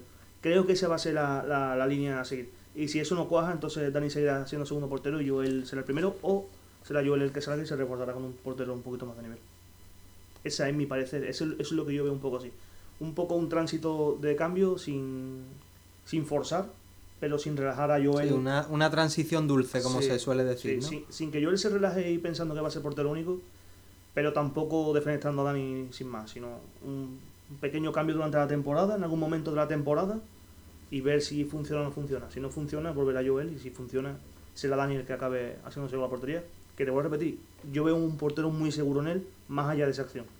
Y aparte, es que eh, hay un poquito de incoherencia en el discurso general, no, no personalizo en nadie. Cuando se habla de, es que es un portero muy joven, es un portero desconocido, ¿cuántos guardametas han salido de repente y han dicho, pues es que se ha consolidado? en España. Yo le digo que a la gente que mire la carrera de Casilla. Claro. Casilla era un portero que no estaba jugando ni en el filial. Que no estaba jugando, que se lo llevó el Madrid porque le hacía falta un portero y no quería quitarle el portero al filial porque en ese momento era necesario. Se lo llevó y Casilla podemos decir que es el mejor portero de la historia de España y probablemente entre los cinco menos porteros de la historia del fútbol. Bueno, y en el Real Betis me acuerdo un partido en la Rosaleda que por una serie de circunstancias Adrián San Miguel debuta y se hace con la portería. Un Adrián San Miguel que los números en el segundo equipo no eran para nada buenos. No, y aparte ya llevaba mucho tiempo como tercer portero y ya el propio jugador pensaba, mm, si esto no cambia me tendré que ir. En el Atlético de Madrid hubo una etapa en la que incluso llegó a jugar el Pichu Cuellar y al final acabó jugando por una serie de carambolas David De Gea se consolidó y ahora es un portero. O Black llegó al Atlético de Madrid y al principio no, no cojaba, no cojaba, no cojaba y hubo una serie de partidos en los que se, se salió del pellejo y, y, ahí estaba Black. Ter Stegen llegó y estaba a la sombra de Claudio Bravo y no jugaba, jugaba la copa y dio un golpe en la mesa. Claro. Una transición de un cuanto de partidos y se fue en el sitio y está. Eh, Ian Sommer, eh, más de lo mismo. Eh, se fue al Basilea porque no contaba con muchos minutos, en el Basilea se salió volvió al Rafa y está que dueño y señor de la portería del Rafa. Al final la figura del portero es una figura muy, muy difícil. Entonces, eh, querer acertar sin conocer es muy complicado. Y creo que hay veces que hay que apostar y esa apuesta te dirá en un futuro si has acertado. No, yo creo que yo tengo claro que, que va a empezar la temporada Dani Martín. No me preguntes por qué, pero creo que, que la va a empezar él porque aparte Joel ha ha desempeñado el rol de segundo portero de forma magnífica, incluso eh, en algunos momentos demostrando que podría ser el primero. Así que yo apuesto por Dani, pero si, si tiene que ser yo el, el, portero, mm, me parece perfecto porque es un, un, jugador que ha demostrado de sobra eh, su calidad. El tercer fichaje, eh, Alfonso Pedraza, 23 años, también campeón de Europa sub-21. Un auténtico fichajazo he visto ya digamos, el patrón a seguir del Villarreal, cesiones con opción a compra. No sé si es que no quieren el dinero ya o, cuál es la historia, pero están dejando irse jugadores eh, muy interesantes. Pero me resulta un poco curioso una cosa, y perdona. Eh, ha pasado un patrón un poco parecido con tanto con Pedraza como con, con Álvaro, que supongo a que te refieres, que ha salido en las mismas condiciones. Y es que los dos estuvieron a punto de renovar. Eh, dos semanas antes de la venta de, o sea, de la salida de Álvaro, estuvo a punto de renovar. Y eh, un par de semanas antes de la salida de Pedraza, estuvo a punto de renovar. Entonces ha pasado un poco como de cuidado que renuevo, pues me voy cedido y con una cifra casi irrisoria, porque te diría que la, la opción de Pedraza me parece un poco surrealista. Eh, un campeón de, Europa sub-21, una proyección descomunal de la que el Betty llevaba un par de temporadas interesado y que por fin está podido hacerse con él. Una cesión por un millón de euros que me parece una cantidad mm, circunstancial. No es como decirte te vendo esto por un euro y, ¿sabes? En plan típico regalo. Eh, una opción de compra de entre 10 y 14 millones y una cláusula de rescisión de 100 millones. Yo no sé en qué acaba de ser esta operación, pero eh, es redonda. Ha hecho una operación. Incluso, reiterándome un poco, como operación en sí, al nivel de Fekir. Sí, pues es que son evidentemente dos jugadores muy distintos, pero, pero Pedraza tiene una proyección y sobre todo, eh, hablando un poco de, del acierto del Real Betis en este, en este fichaje, eh, yo creo que ahí el, el club ha estado acertado en el sentido de vamos a coger al Villarreal, que era un equipo configurado para Europa, eh, han estado a punto de llevarse el batacazo y de, y de irse a segunda división, vamos a pescar ahí y vamos a, intentar sacar jugadores. De hecho, ha habido más jugadores en la, en la agenda del, del, Real Betis, uno de ellos Gerard Moreno, que se quedó ahí pausado. El tema incluso yo creo que se podría dar por descartado cuando estaba casi todo hecho, pero con Pedraza ya está el jugador eh, aquí, unas cantidades la verdad que bastante, bastante moderadas para, para lo que es el fútbol actualmente y sobre todo para la polivalencia que te da el jugador. Vamos a meternos ya eh, en análisis futbolístico.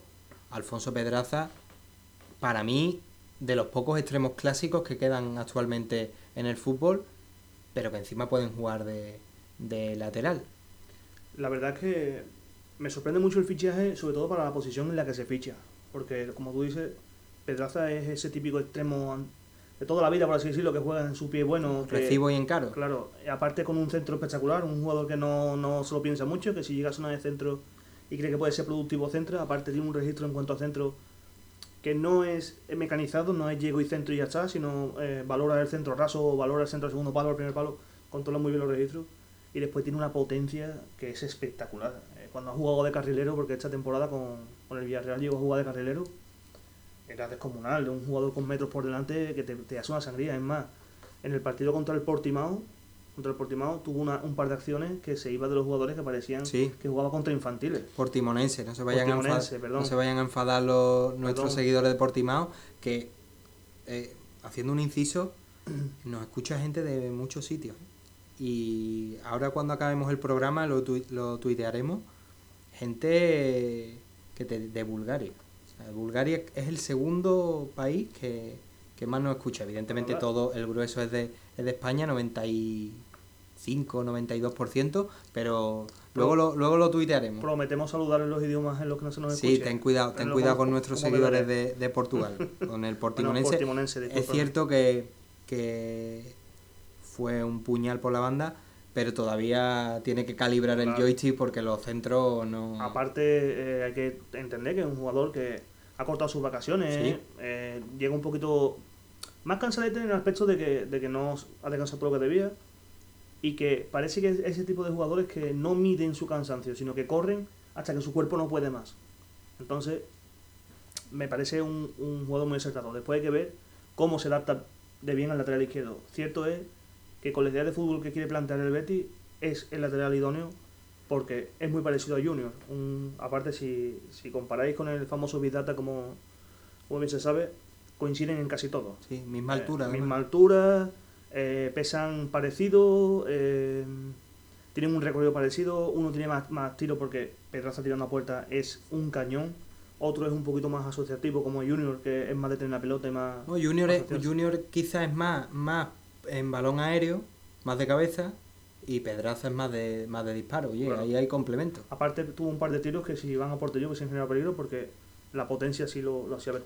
Yo creo que ganamos un no, no un lateral ni un extremo, sino un jugador de banda izquierda, que puede jugar en cualquier posición de la banda izquierda y que en caso de ser necesario jugar con defensa de tres te va a cumplir y en caso de no irse Junior, que ojalá fuese así, podría jugar incluso por delante de Junior y hacer ese doble lateral o incluso eh, proyectarse ofensivamente y, y darnos mucho.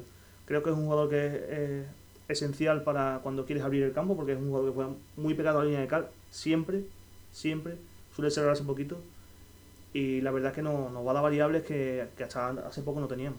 Y en ese juego, esos cambios de orientación que se están viendo mucho en la pretemporada, eh, esas aperturas a banda cogiéndole la espalda al, al- al lateral de turno, ahí Pedraza puede ser un, un auténtico puñal.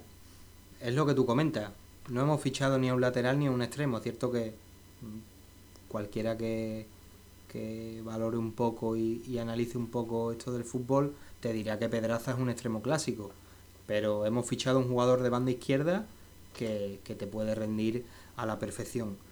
Eh, por último, los datos de, de Pedraza.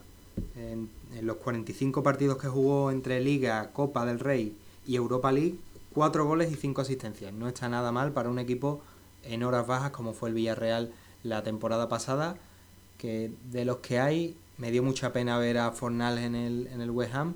De hecho, mm, cuando lo vi en la foto de presentación, evidentemente no será su sentir, pero lo vi y digo, es que ¿qué hace ahí? ¿Qué hace. Fornal en el, en el West Ham? El dinero que te permite fichar jugadores que quizás aquí en España se han 125 desechado. millones se ha gastado el West Ham en fichaje, no está mal. No, no. Eh, ¿quién, lo, ¿Quién los cogiera? Aunque bueno, si vamos fichando jugadores del estilo de Fekir a 20 millones, Lo firmo. de 20 millones en 20 millones, no Es está tampoco eh, nada mal. Hemos hablado de los fichajes, también hay una cosita que, brevemente tenemos que comentar de Juanmi, otro de los fichajes, hablando un poco de sus primeros días y semanas en el Real Betis, eh, se siente muy cómodo, además destaca el recibimiento que, que ha tenido, para él espectacular desde el primer día que llegó, y dice que adaptarse al Real Betis es bastante, bastante fácil. Y como siempre contento por seguir sumando minutos y, y con el objetivo de, seguir creciendo. Tiene a un buen eh, a una buena figura con la que con la que estar en los primeros días, que es Joaquín, con el que coincidió en el Málaga. Y si ya has coincidido con Joaquín y vienes al Real Betis, la verdad que la adaptación no se le vio, ya lo comentábamos con el vídeo este eh, de la novatada. Eh, Joaquín estaba pasándoselo pipa y Juanmi tampoco se le vio muy cortado. Así que esos cuatro fichajes que ya están en el Real Betis Balompié y que imaginamos que vendrá alguno más, aunque sin prisa, porque si son grandes operaciones, pues evidentemente tendrán que, seguir otro, otro timing, otro, otro tiempo. Vamos ya con, el, con los partidos de pretemporada. Tres encuentros, Sheffield, Oporto y Portimonense. La verdad que no se puede hacer un, un análisis eh, muy extenso, pero sí que se está viendo que el equipo crece y que poco a poco le pesan menos las piernas y empieza a mostrar un poquito pinceladas de lo que puede ser la, la idea de, de Rubi. Yo siempre he dicho que cuando un entrenador llega a un club eh, necesita un- una serie de 8, 10, 12 partidos para que ese equipo sienta una base en torno a lo que el entrenador quiere. Pero es cierto que conforme ha ido avanzando un poquito los partidos, se ha ido viendo un poquito más el Betis más reconocible, con un estilo propio, aunque es cierto que es difícil destacar ahora mismo porque eh, no sé si has visto un poco los entrenamientos, eh, la paliza que le dando físicamente es bestial, entonces eso al final repercute un poquito los partidos. Y si nos damos cuenta cuando más está sufriendo el Betis es cuando el equipo contrario hace los cambios y él aguanta hasta el minuto 60 para hacer sus cambios. Entonces, bueno, quitando un poco eso, creo que se están adaptando bastante bien y están aplicando bien las ideas y conceptos que Rubi tiene. Y creo que eh, la llegada de Junior que se incorpora ahora, Guardado que se incorpora ahora, eh, Fekir, el delantero que va a llegar y veremos a ver si no son dos, eh, un poco todo cuando se esté todo hecho, empezaremos a ver más fútbol reconocible y un, un Betis que se identifique mucho con lo que el Bético quiere. Sí, además, esto que comentabas de, de México, eh, ya, se, ya se sabe, ya hemos visto a Fekir subiéndose al autobús. Lo comentabas tú también, Edgar también va por la ausencia de Sidney. No es ausencia, es que Sidney ve con un pequeño golpe en el tobillo y está a duda y ha dejado Edgar por si acaso. Vamos a, tenemos que hablar de, de Edgar y de los canteranos. Evidentemente hay jugadores que están acaparando muchas muchas críticas positivas, en este caso muchas alabanzas, eh, y sobre todo uno, uno, de ellos por encima del resto, que es Ismael. Es eh, para mí el mejor canterano ahora mismo de la, de la pretemporada, y otro, Edgar en este caso, que ahí sí, ahí no me voy a equivocar, ahí no está recibiendo críticas, pero está recibiendo un poco de indiferencia por parte de, del Bético, que dice, mm, me falta algo de Edgar, lo veo no le veo esa chispa de decir, este canterano puede, puede sobresalir. Edgar no ha convencido desde el minuto uno al Bético medio. Hay, Edgar es ese típico, este típico jugador que o te encanta o no te gusta nada porque es un central un poco atípico. Pero es cierto que es el que ha pasado un poquito de puntilla junto con Daniel Rebollo y con, con Abreu, que tampoco ha terminado de, de hacer una... Bueno, pero ha estado activo. Abreu... Sí, y sabemos lo que Abreu puede aportar y sabemos un poco, pero bueno, quizás valorando un poco todos los, canteranos, son los que más han pasado de puntillas. y los que han dado un golpe en la mesa, claramente son Ismael Calderón y Raúl, que han demostrado que, que están en el sitio cuando tienen que echarlo y que es un delantero muy a tener en cuenta. Después, Ismael, eh, creo que su carta de presentación ha sido bastante clara y hay que estar muy ciego para no ver que es un jugador que si a poco que tenga continuidad va a estar en el primer equipo más pronto que tarde. No olvidemos que es juvenil, tanto él como Calderón como Raúl son juveniles y, y tienen mucha pinta de que van a ser jugadores que van a tener mucho protagonismo con Ruby, porque ya ha dicho él que hay un jugador que destaca por encima del resto, pero un poco entre bambalinas se sabe que hay que son dos jugadores los que están eh, son a otro costal y el resto eh, los que están esperando un poco de su oportunidad. Es más, a la gira de México ha dejado ciertos jugadores aquí que parecían que iban a estar de primera hora con Ruby y parece que, que, no, que van a volver con el filial y el lunes empiezan con. Bueno, el lunes, ayer, perdón, empezaban ya con el Betis Deportivo. Sí, sí. Ismael y Calderón, evidentemente, mm, han dado un paso al frente.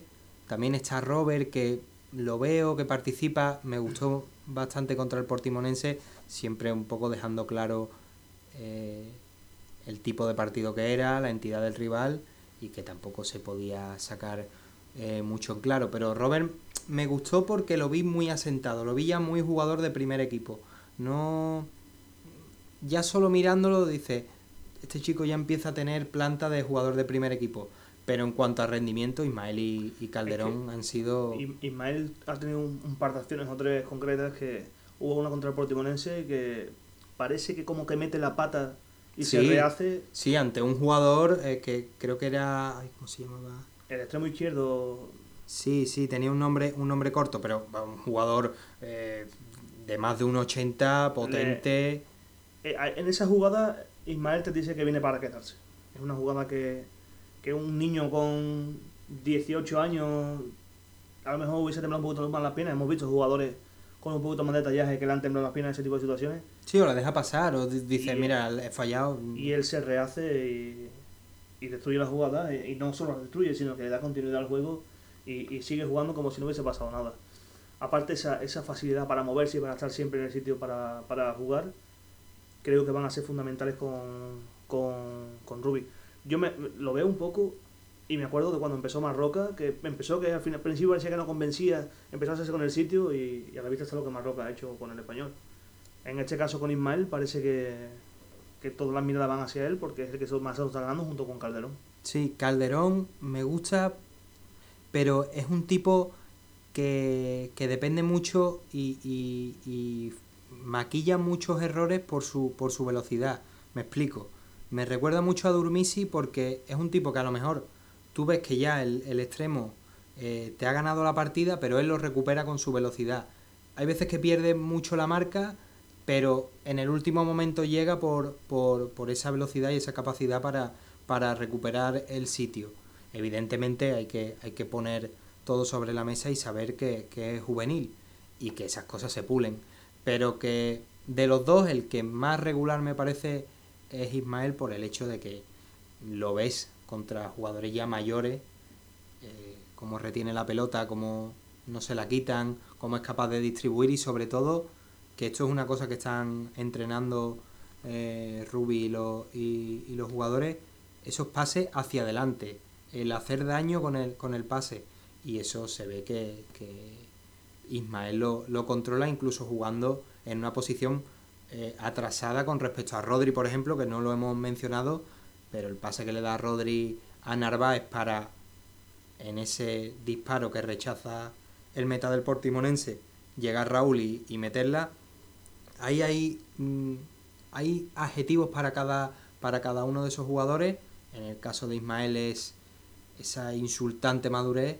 Rodri esa capacidad para mm, dar el pase hacia adelante y hacer daño y Raúl pues e, ese oportunismo que te suma cinco goles a los que tú ya metas, porque si estás en el sitio, esos goles parece que no los cuenta el delantero, pero luego cuando haces la, el balance están ahí. Lo decía un bético y es cierto, el instinto se tiene o no se tiene.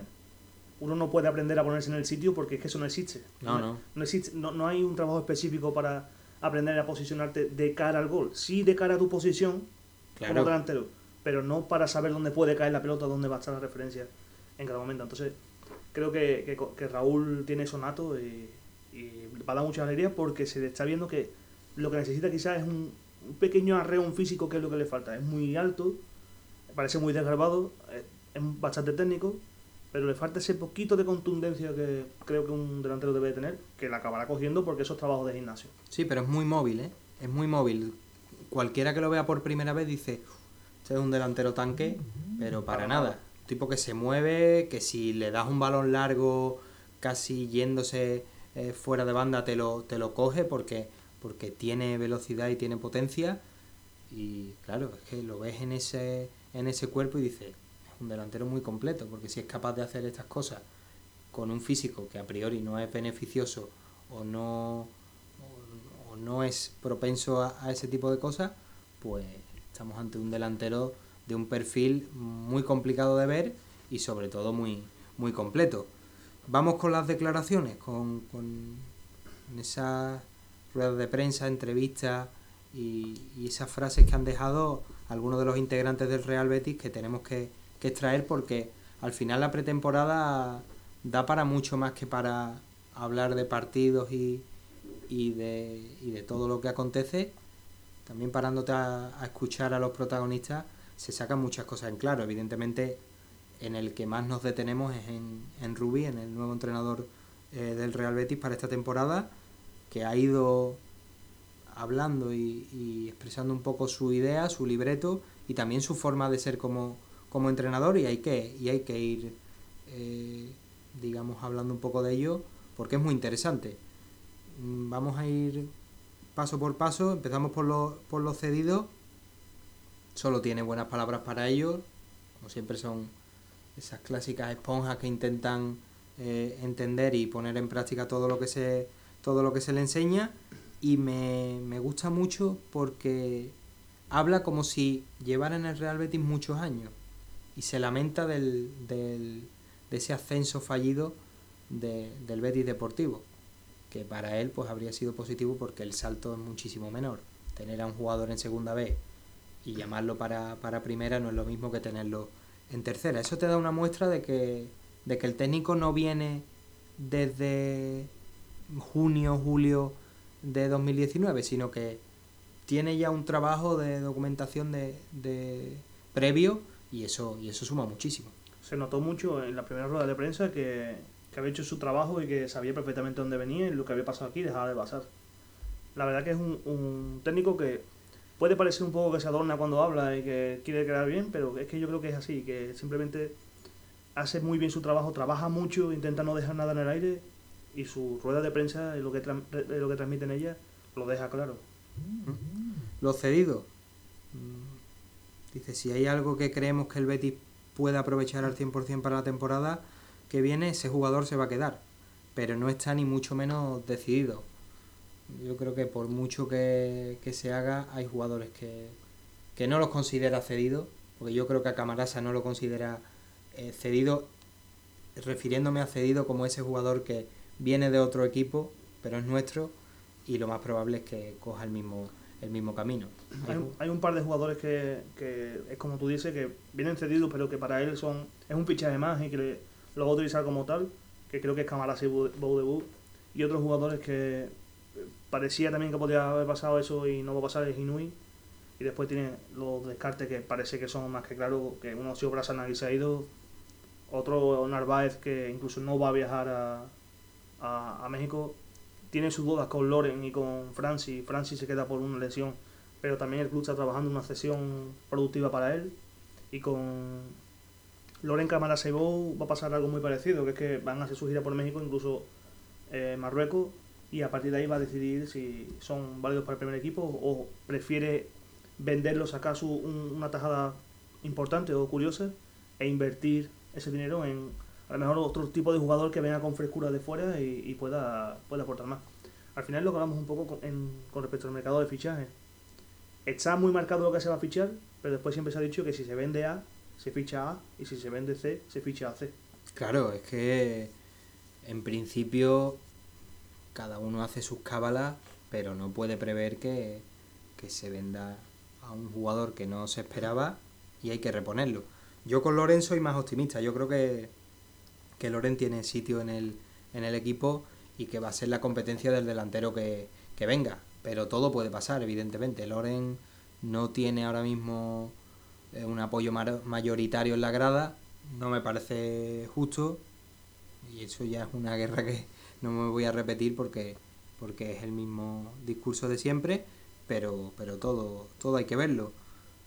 Tercer, digamos, bloque que, que extraemos de las declaraciones de Ruby, la comunicación.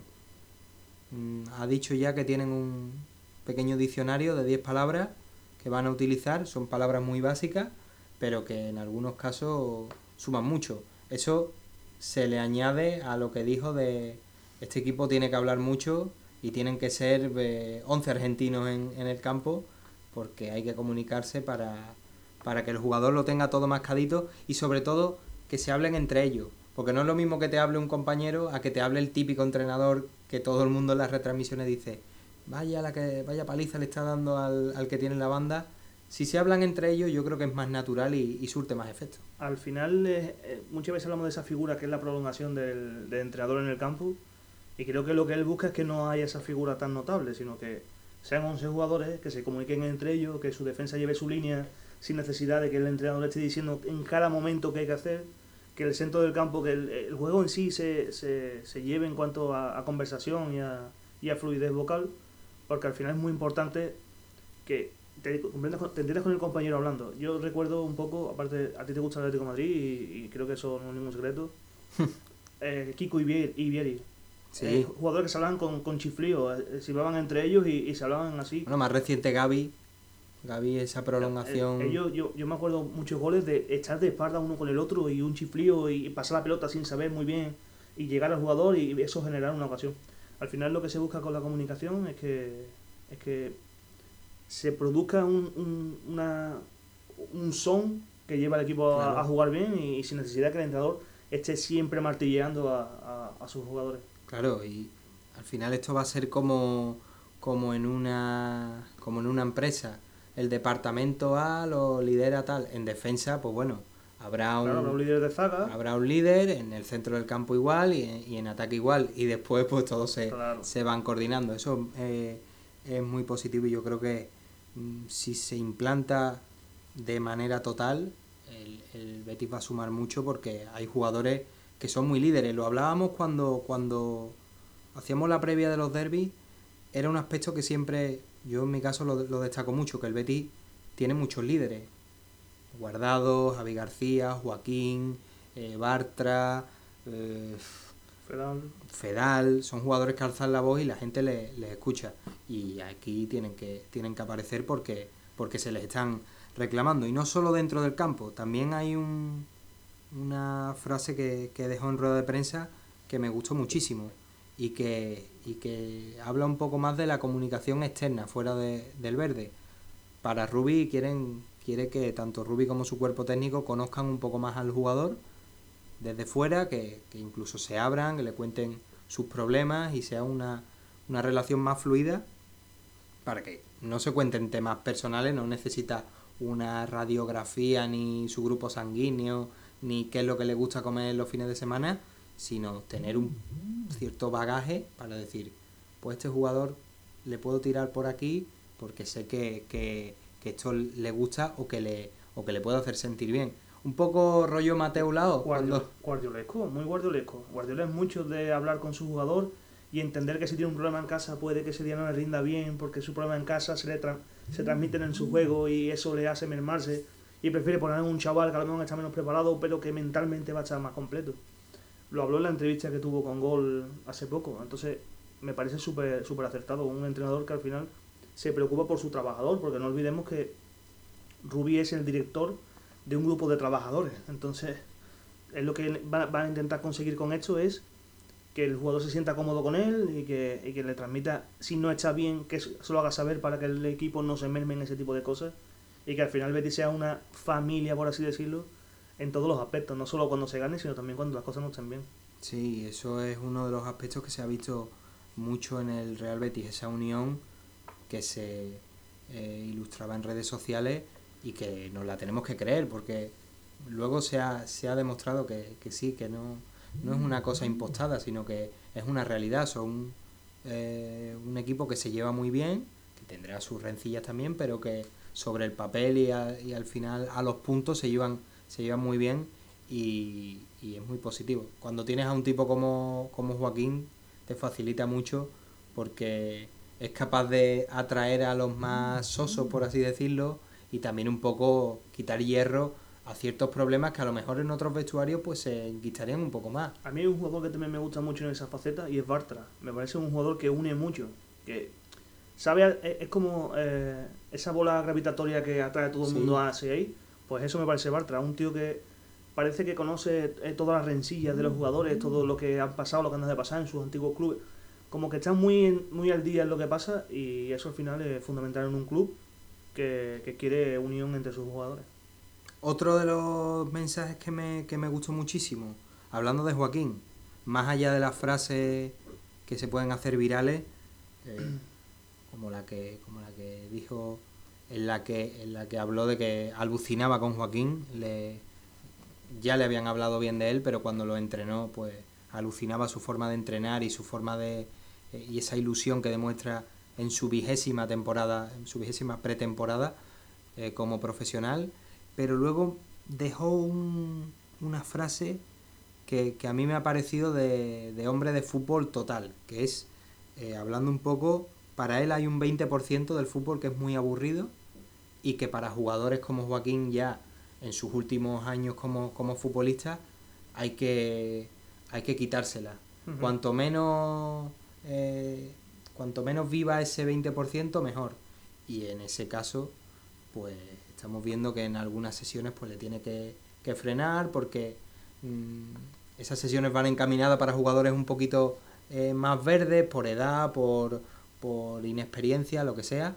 Pero ahí está Joaquín para, para todo, incluso para ese 20% de, del que habla, que, que para Rubí mm, lo tiene que descartar para Joaquín. Eso no lo puede, no lo puede vivir porque puede entrar en ese aburrimiento que yo recuerdo y tenía menos años pero yo a Joaquín lo veía muy quemado con Poyet. Porque era un tipo que, que, que a Joaquín, que eso también es muy tribunero, el, no, no, aquí corre todo el mundo, desde el, desde el más joven hasta el más veterano, no. A los veteranos hay que crearle también un contexto en el que... Lo, decía Buda, no puedes medir, medir, a un mono por la fuerza que tiene y a un elefante por los árboles que escala, ¿no? Sino que cada uno tiene su función y su faceta y tienes que saber que llega una edad que, que el cuerpo se resiente y ahí veo a Rubí muy inteligente, eh, sacando a, Joaquín de, esa monotonía que puede eh, causarle un cansancio mental que es innecesario, cuando sabemos que Joaquín fresco de mente, creo que pocos jugadores tienen más calidad que Joaquín en la plantilla. Sí, y aparte, esto también, lo, esto también era uno de los aspectos a destacar en la etapa de Setién, aquella famosa entrevista en la que pasa eh, Joaquín por detrás y le dice que te han renovado por mí y Setién le dice que, en su vida había corrido menos que, con él. Ruby busca un poco también eso, porque tiene un año más, Joaquín, y es cierto que tiene una calidad espectacular. No, es que es un futbolista. eh, ahora hablaremos un poco de, de ese partido contra el Portimonense con ese dorsal especial y ese cumpleaños, pero es que tiene ya 38 años y está para todo. Está para todas las sesiones, está para mm, fuera del campo aportar y ser el, gran capitán y el emblema del, del Real Betis y está para vivir un poco esa parte más aburrida, pero Rubi lo ha dejado claro, esa parte aburrida del fútbol quiere quitársela porque si se la quita vas a conseguir que el, que el futbolista rinda de manera espectacular y dé lo que tiene, porque eso, tenga la edad que tenga, lo, lo vas a seguir mostrando. Otro aspecto que, que fue bastante fue bastante crítico el beticismo con, con esto, con las jugadas de estrategia, eh, también ha sido claro. Estamos hablando, si contamos faltas laterales directas y córner, ya no cuento el penalti porque lo considero una estrategia que no es tanto, estamos hablando del 22 o el 23% de los goles en una liga. Son muchos, no puedes renunciar a esa faceta nunca y has de trabajarla también en el sentido contrario, porque igual que tú marcas, los rivales también, también pueden hacer lo, lo propio. No deja nada a la, a la improvisación. Hablamos que en, mi- en mil goles, 220, 230 goles se marcan por balón parado. Entonces, me parece una cifra espectacular como para no trabajarla. Creo que Rubin en ese aspecto ya también se, se hizo hincapié en, en su primera rueda de prensa y dijo que iba a ser muy pesado con el balón parado porque cree que, que, que es base fundamental del fútbol moderno y, la va a aprovechar lo máximo posible. Aparte, hay altura en el Betis como para aprovechar el balón parado. Sí, yo creo que ha verbalizado algo que evidentemente lo va a trabajar, pero también ha puesto un poquito de... ha recalcado y en base a, a la afición, ha dicho, oye, esto que criticabais en el pasado, que quizás yo sigo pensando que las jugadas de estrategia se trabajaban en el Betis de Setién, quizá a lo mejor no tanto como en otros equipos, pero creo que se trabajaban y creo que Rubi vuelve a, a ser listo y está diciendo, oye, que esto que sé que a- os importa, que esto que sé que os molesta incluso, que sabéis que, que- que habéis puesto el foco cuando han habido goles a favor y en, y en contra, esto lo voy a trabajar y os lo voy a, a decir también para que, para que lo tengáis claro. Otra muestra también de que es un tipo inteligente y que sabe bien eh, lo poderoso que puede ser un buen mensaje para, para el beticismo que últimamente tiene la escopeta cargada y si hay algo que no le gusta, pues te lo, te lo hace saber. Y por último, el sistema. Otra de las cosas que, que hay que, que hay que recalcar en el mensaje de Ruby, en ese informe Ruby que estamos haciendo, que no va a acabar hasta que acabe la, la pretemporada, porque va a dejar mensajes eh, de, todos los, de todos los tipos y en todos los, los aspectos. Y en este caso, para terminar, el sistema. Hemos analizado mucho al Betis y pensamos que la propuesta de empezar con una defensa de 4 puede venir bien. La podemos trabajar y puede salir bien. Luego el tiempo tendrá que demostrar si nuestro análisis ha sido erróneo o no. Eso ya se veía venir. De hecho, en los partidos de pretemporada se ha visto que la defensa ha sido siempre de 4, incluso eh, con algunos apaños, como poner a Rodri de lateral izquierdo u otros jugadores. Eh, la verdad que la gente estaba un poco cansada de la defensa con tres centrales, pero eso no significa que, que la vayan a, de- a descartar. Claro, aparte, una cosa ha dejado claro Ruby es que no, no tiene un, un sistema cerrado. Varía mucho durante los partidos, eh, incluso depende de cómo esté el resultado. Hace una cosa o hace otra, defiende con línea, quizás no de 5, pero sí llega a meter medio centro defensivo un poquito más atrás para que no, no se generen otros espacios por, por, por el centro. perdón. Entonces creo que, que la gente no tiene que ser reacia a la defensa de 3 siempre y cuando esa defensa de 3 sea productiva. Ruby de momento ha presentado siempre defensa de 4 y a partir de ahí ha variado. Ha jugado con un 4-3-3, con un 4-1-4-1. eh, ahora con la llegada de Fekir, eh, probablemente el 4-2-3-1, el 4-3-3 ofensivo se mete mucho en, en este sistema, en los sistemas de Ruby. Pero es un entrenador que le gusta poder ayudar a decidir los partidos desde el banquillo y eso es muy bueno para el Betis porque le va a dar muchas variables. Claro, y aparte ponía muchos ejemplos, no solo eh, el gusto de Ruby y de su cuerpo técnico, sino también circunstancias. Claro. Y eso, ta- y eso va mucho en la línea de ese mensaje, que esa promesa que, que se incumplió por parte de, de Quique Setién de este equipo va a variar su sistema de manera evidente, no solo con pequeños cambios durante el partido, que eso los ha tenido, y evidentemente eso no, no se le puede quitar, pero de una manera más espectacular, quiero decir, pasar de tres defensas a de tres centrales a dos. Eh, lo decía claro, si tenemos lesiones, si, si no contamos con los especialistas en eso, en, en, esa determinada parcela, vamos a cambiar el sistema y lo vamos a, a trabajar porque los jugadores son capaces de, de hacerlo. Mm, veremos si, si eso es una promesa que se cumple o no, porque ya hemos visto que estábamos muy... Yo personalmente estaba muy ilusionado cuando veía, cuando escuché esa frase por parte de Quique Setién, pero luego no se llevó a cabo y creo que habría sido eh, positivo. Otro de los protagonistas que, que, ha dejado declaraciones en esto, bueno, desde que hicimos el, el último podcast, Emerson, que bueno, no ha dejado grandes mensajes, pero sí que ha dejado alguna, algunos titulares. El primero de todo, que él está contento en el Betis, está centrado en el Betis, porque sabe que si lo hace bien y si consigue destacar y ser un jugador eh, con todas las letras, pues va a poder llegar al Fútbol Club Barcelona. Que eso ya no se trata de que sea un equipo puente, sino que el acuerdo con Emerson claro. fue Real Betis, Fútbol Club Barcelona, Emerson. Claro, viene dos años y medio aquí, el, lo, lo, el, medio año como cedido y luego todo como propiedad y después una copropiedad con el Barcelona. Es que volvemos al mismo de antes, no podemos echar una mano a la cabeza porque un jugador te diga de verdad lo que piensa.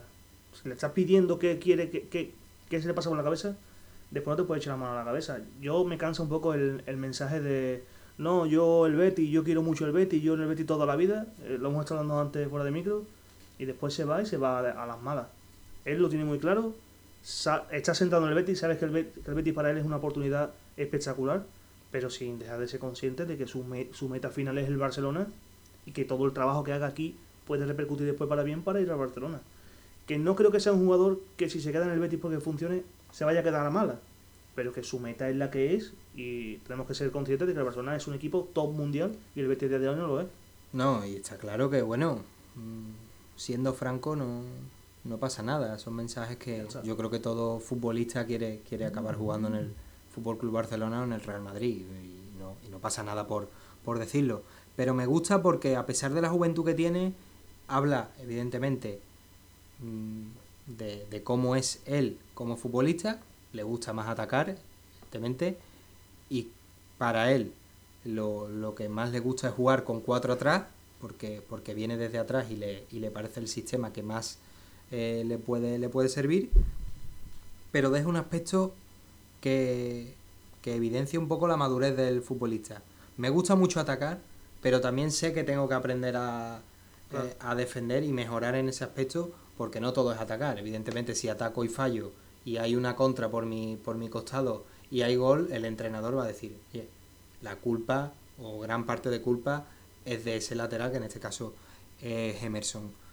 Mm, esa madurez, también hablando un poco de, haciendo una especie de autocrítica, él se centra en trabajar, en hacerlo lo mejor posible y si no ha jugado más el año pasado, ha sido porque el entrenador lo ha, lo ha creído conveniente, pero para nada malas palabras hacia Setién, ni tampoco un poco de nostalgia. Ahora está Ruby, eh, con Ruby a muerte, eso lo ha dicho Emerson, lo ha dicho Carballo, eh, Juanmi, Canales, todos los, los, futbolistas. Y sobre el Villamarín, eso que comentábamos antes eh, hablando de, de, Fekir, hablé hace días con compañeros míos en Brasil que la afición del Real Betis es espectacular y eso allí no, no es igual. El encanto que hay aquí es diferente y me encanta. La gente habla con nosotros, interactúa y eso es bueno para, para los jugadores. Y sobre todo los éxitos de la selección, pues a él le ha llegado eso, esa interacción de, aquí somos muy pesados con el Mucho. Twitter, Instagram, Facebook, todo lo que... Nosotros somos los mexicanos de, de, de España a la hora de, Claro. de este tipo de cosas. Claro, no, no nos centramos en que metan a alguien, pero, Sí, ¿no? Pero, pero estamos así. ahí, estamos, estamos ahí en la, en la pomada.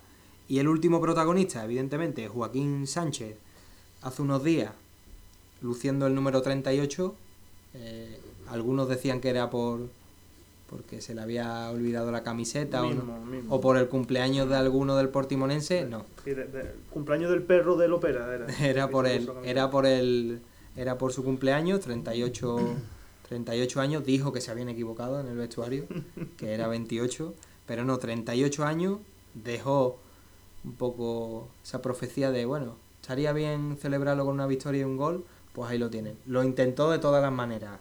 De gol olímpico, eh, algún disparo cuando cogió el balón en el, en el costado. Creo que en el momento que la, la masa y la pone en el suelo sabe dónde va esa pelota. Sí, sí. Está, está en un estado de forma.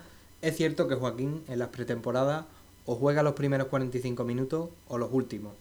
Que no está para jugar los 90. Es comprensible, es algo comprensible. Pero cuando está, se nota, se nota y es de los jugadores que más aplausos provoca y también porque es que es que es un tipo con una técnica increíble y que se está destapando eh, a la vejez viruela, decía la, frase.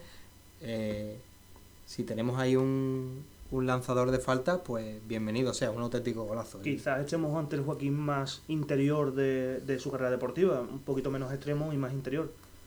Obviamente, a pesar de que no es rápido, de que no sea rápido, desborda mucho, tiene un desborde espectacular. Pero hay que entender que, que la velocidad se va perdiendo y que hay que reutilizar a Joaquín. Y mentalmente y futbolísticamente está casi un peldaño por encima del resto en el Betis y eso hay que aprovecharlo. Entonces, probablemente no pueda jugar los 90 minutos, pero de muchos partidos será del banquillo y algunos incluso llegando a jugar los 60 primeros minutos porque es un jugador importante y, lo demuestra cada vez que juega. Yo sigo pensando que Joaquín va a ser muy difícil moverlo de, del 11, va a ser uno de los titulares, no, no en todos los partidos, pero va a seguir teniendo el mismo rol que el año pasado, porque aparte es un tipo honesto y es un tipo agradecido. Eh, cuando un tipo mm, se nutre de la risa, como, como hace él, y, de, y del buen ambiente, y de... Cuando él está feliz se nota, cuando está serio también y si, y si el Real Betis es capaz de generarle ese ecosistema de alegría y de, y, y de que pueda brillar sin necesidad de acabar reventado, porque yo el año pasado, por muy mal que jugara el Real Betis en la mayoría de, de la temporada, jamás vi a Joaquín tirado en el suelo con calambre. Desde que estuvo, desde que estuvo Setién, no lo he visto, eh, como vulgarmente se dice, reventado. Si eso consiguen hacerlo, si eso consigue mantenerlo Rubi y encima es capaz de que, de que siga brillando, pues oye, Joaquín que se retire cuando quiera, porque ese es su, ese es su deseo, lo ha, lo ha verbalizado. Quiere retirarse en el equipo de, de su vida. Veremos si se puede conseguir, porque la amenaza de una oferta mareante de China o de Arabia Saudí, pues está ahí. Yo creo que Joaquín ya ha vivido lo que tenía que vivir fuera del, del Betis y, y parece que lo que él quiere es eso, retirarse aquí. Lo que tú decías del tema físico es que yo creo que Joaquín cuando no está bien se nota más mentalmente que físicamente, porque físicamente eh, sigue corriendo y sigue rindiendo a pesar de que es un, un tipo con 38 años y eso al final te pesa en las piernas. Entonces es clave tener a Joaquín enchufado mentalmente. No, no creo, volviendo a lo de la oferta de fuera, no creo que ya Joaquín esté en el momento de, de moverse. Es más, yo diría que incluso el siguiente salto de Joaquín será un, algún tipo de contrato que cuando se desvincule del club siga en formación para volver al club en un futuro no muy lejano. Sí, lo, lo que pida. Aquí Lo- con, con Joaquín lo que pida. El contrato que le iban a ofrecer a Iniesta, ese contrato vitalicio que tú terminas como jugador y sigues como parte del cuerpo técnico, de la directiva o lo que ven a ser, me parecería perfecto para Joaquín porque creo que si alguien se lo ha ganado es él. Pues sí, pues sí, además eh, con su mensaje mm, es que dice muchas cosas, fuera parte de, de esos titulares que, que, pues, que generan esa, esa risa, habla claro de, de muchísimos temas. Agradecido a Lorenzo Serra Ferrer, un poco triste en su momento por la marcha de Quique Setién, además es un tipo que se ha mojado siempre y le ha dado igual la respuesta de la gente. Él siempre ha valorado mucho a Quique Setién, de hecho incluso dijo que él quería que siguiera, pero bueno, ahora no está y, hay que estar con, con Ruby.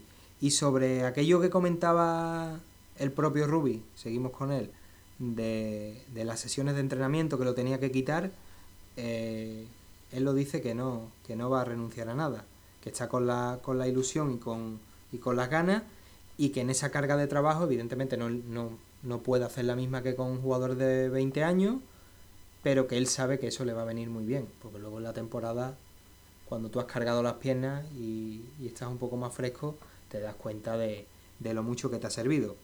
La relación con Marcos Álvarez es mm, totalmente es sólida, saben perfectamente lo que beneficia a uno y lo que no, y, y ahí está. Lo que ellos, lo que ellos pacten, bienvenido sea. Y por último, una cosa que, que duele y que, y que demuestra que, que, los jugadores no son ajenos a, a ello.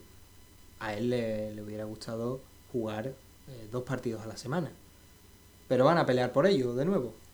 Es lo que hablamos, Joaquín no se esconde ante nada. Entonces, es obvio que si al Bético de la Grada le duele que, que su club no se, no se clasifique para Europa, a Joaquín como Bético y como Bético accionista también le duele más. Igual o más. Entonces, no se ha escondido y lo ha dicho claramente. Le ha fastidiado mucho no clasificarse para Europa, pero tienen claro que el objetivo de esta temporada es Europa y lo van a pelear con todo lo que tengan. Pues sí, y ya después de esto ha sido un análisis largo, ¿eh? Muy una, extenso. Una hora, una hora y media. Vamos a hacer la, la segunda y definitiva pausa y nos vamos a poner después con las altas, las bajas, renovaciones, eh, todos los rumores que se cuecen ahora mismo en el Real Betis y por supuesto el último bloque dedicado a, a las preguntas de, de, nuestros seguidores, de nuestra gente de, de Twitter.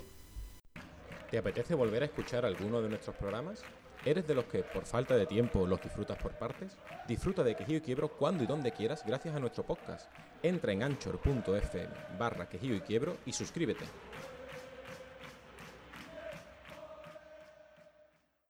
Ya estamos de vuelta después de la segunda y definitiva pausa, un poquito de agua y un poquito de, de descanso y ya, ya volvemos. Dos horas de programa, son las 8 y 10, 23 de julio, eh, en rigurosísimo eh, directo grabado. Y vamos ya con, con, el mercado de fichaje, esas altas, las bajas y, la, y las renovaciones que se han producido en el, en el Real Betis, en todo el Real Betis, porque vamos a empezar con, el, con la fémina, que han renovado a Bea Parra hasta 2020 y han fichado a Martina Piemonte, tercer fichaje del Real Betis Fémina, pasado sevillista, aunque es una jugadora que no acabó bien con el, con el Sevilla. Además lo, lo dijo claramente, se despidió vía Instagram con un, una especie de comunicado, por así decirlo, criticando al, al club nervionense por, por ese tramo final en el que fue clave para, para despedirse.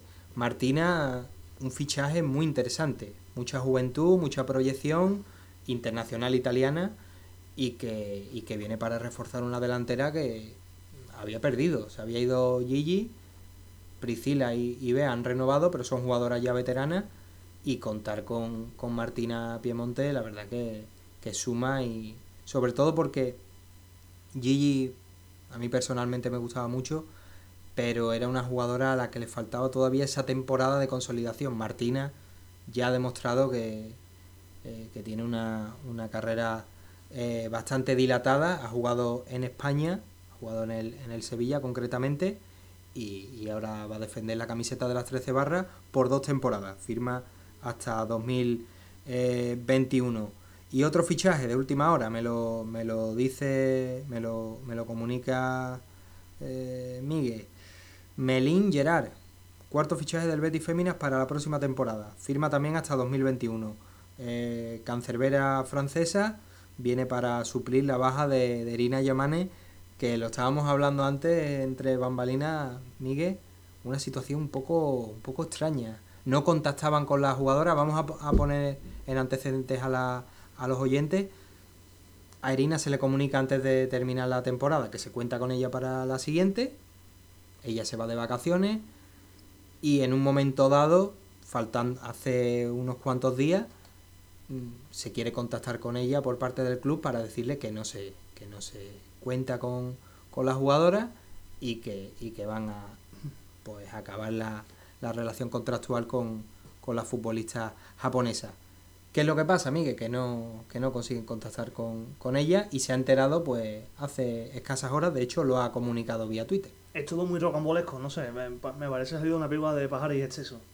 Eh, a, la, a, jugadora le, comunican que en principio cuentan con ella, es más, ella rechaza un par de ofertas que tenía, supongo que importantes para ella, porque si se hace eco de ellas porque eran importantes. Se va de vacaciones y, en esas vacaciones le, buscan ponerse en contacto con ella para decirle que no, no, no cuentan con ella. Entonces, claro, ella al llegar aquí se encuentra con, el, como no habían podido contactar con ella, que, que no, no sigue en el club porque no han rescindido su contrato. Entonces, me parece un, una todo muy de película. Si haces un guion, no te sale mejor, ¿sabes? Una jugadora que se va con el sí a su país y cuando regresa tiene las maletas en la puerta. Perdona que me ría, pero es que no, no, no, es esa risa absurda ante la situación, una situación absurda. No, la verdad que no, no es una cosa muy habitual, pero, pero bueno, es eh, la realidad con, con Erina Yamane, una portera que a mí siempre me ha parecido muy interesante porque tiene algo que, que en el fútbol eh, pues es muy muy importante, en el fútbol femenino en este caso, que es altura. Una cancerbera que en balón aéreo era inexpugnable, absolutamente. Una futbolista que cuando sale, eh, las que están al lado, oye, cuidado, ¿eh? que, que esta portera sale y, es imposible siquiera toserla. Pero bueno, ya es pasado. Estos fichajes de ultimísima hora que, acabamos de anunciar, el de Martina fue un poquito más hace, hace unos cuantos días, pero ya son cuatro los fichajes que ha realizado el Real Betis Fémina sumado a la renovación de, Bea Parra. En un principio decíamos que, que había desbandada por parte de la en el, en el club verde y blanco y, y era así. Pues había ido María Pri, Rocío Galvez, Virgi, Gigi, eh, las hermanas Andrea y Claudia eh, Roldán. Pero bueno, ya están reponiendo con, con futbolistas muy interesantes. Quizás no de tanta juventud en todos los casos como las que se han ido, pero bueno, siguen contando con, con futbolistas de mucha, de mucha entidad. También lo mencionamos en el programa pasado, la renovación de, de Merel Van Dongen, aunque ella ya lo dijo cuando acabó el partido en los micrófonos de gol, que iba a seguir un año más y que, y que vacaciones y después seguir en el, en el Betis era, era su, su, hoja de ruta para la siguiente temporada. Pero ahí están eh, eso, ese mercado de fichajes y esas altas y bajas para el Real Betis Fémina. Vamos a ir con el COSUR Betis, Albert Oliver y Mamadou Nian. Albert Oliver, 41 años, el jugador más veterano de la, de la liga, viene de Herbalife Gran Canaria y Mamadou Nian, con, con pasaporte español, firma por las tres próximas campañas. Albert Oliver, 41 eh, años, jugador más veterano del campeonato, firma por uno solo. Pero es que debutó con la selección española con 37. Esto se lo dice, se lo dices tú a, a Del Bosque, dice, 37 años, no hombre, no. Actualmente, eh, viendo esto, te diría, te preguntaría si viene como entrenador o como asistente del entrenador, porque me parece un poco rocambolesco. No, pero es un buen jugador, ¿eh? Sí, no, si no. veterano, pero... pero 41 años ya pesan. Cierto es que en una plantilla que acaba de ascender otra vez a la, a la primera división de, del baloncesto español, necesita gente veterana para, para hacer un bloque que le dé consistencia.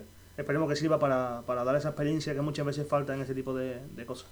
Sí, sobre todo eh, en el año del descenso lo que sí vi es que había jugadores que miraban mucho por su estadística y, poco más, miraban para su propio lucimiento y esos jugadores de, del, perfil de Oliver pues no lo vamos no lo vamos a ver, vamos a ver un jugador más de más de club buscando sobre todo que, que el equipo gane y después si se puede uno lucir en las estadísticas, luego siempre está bonito mirar el acta, ver cuántas han metido eh, pero, pero no, es lo más, no es lo más importante.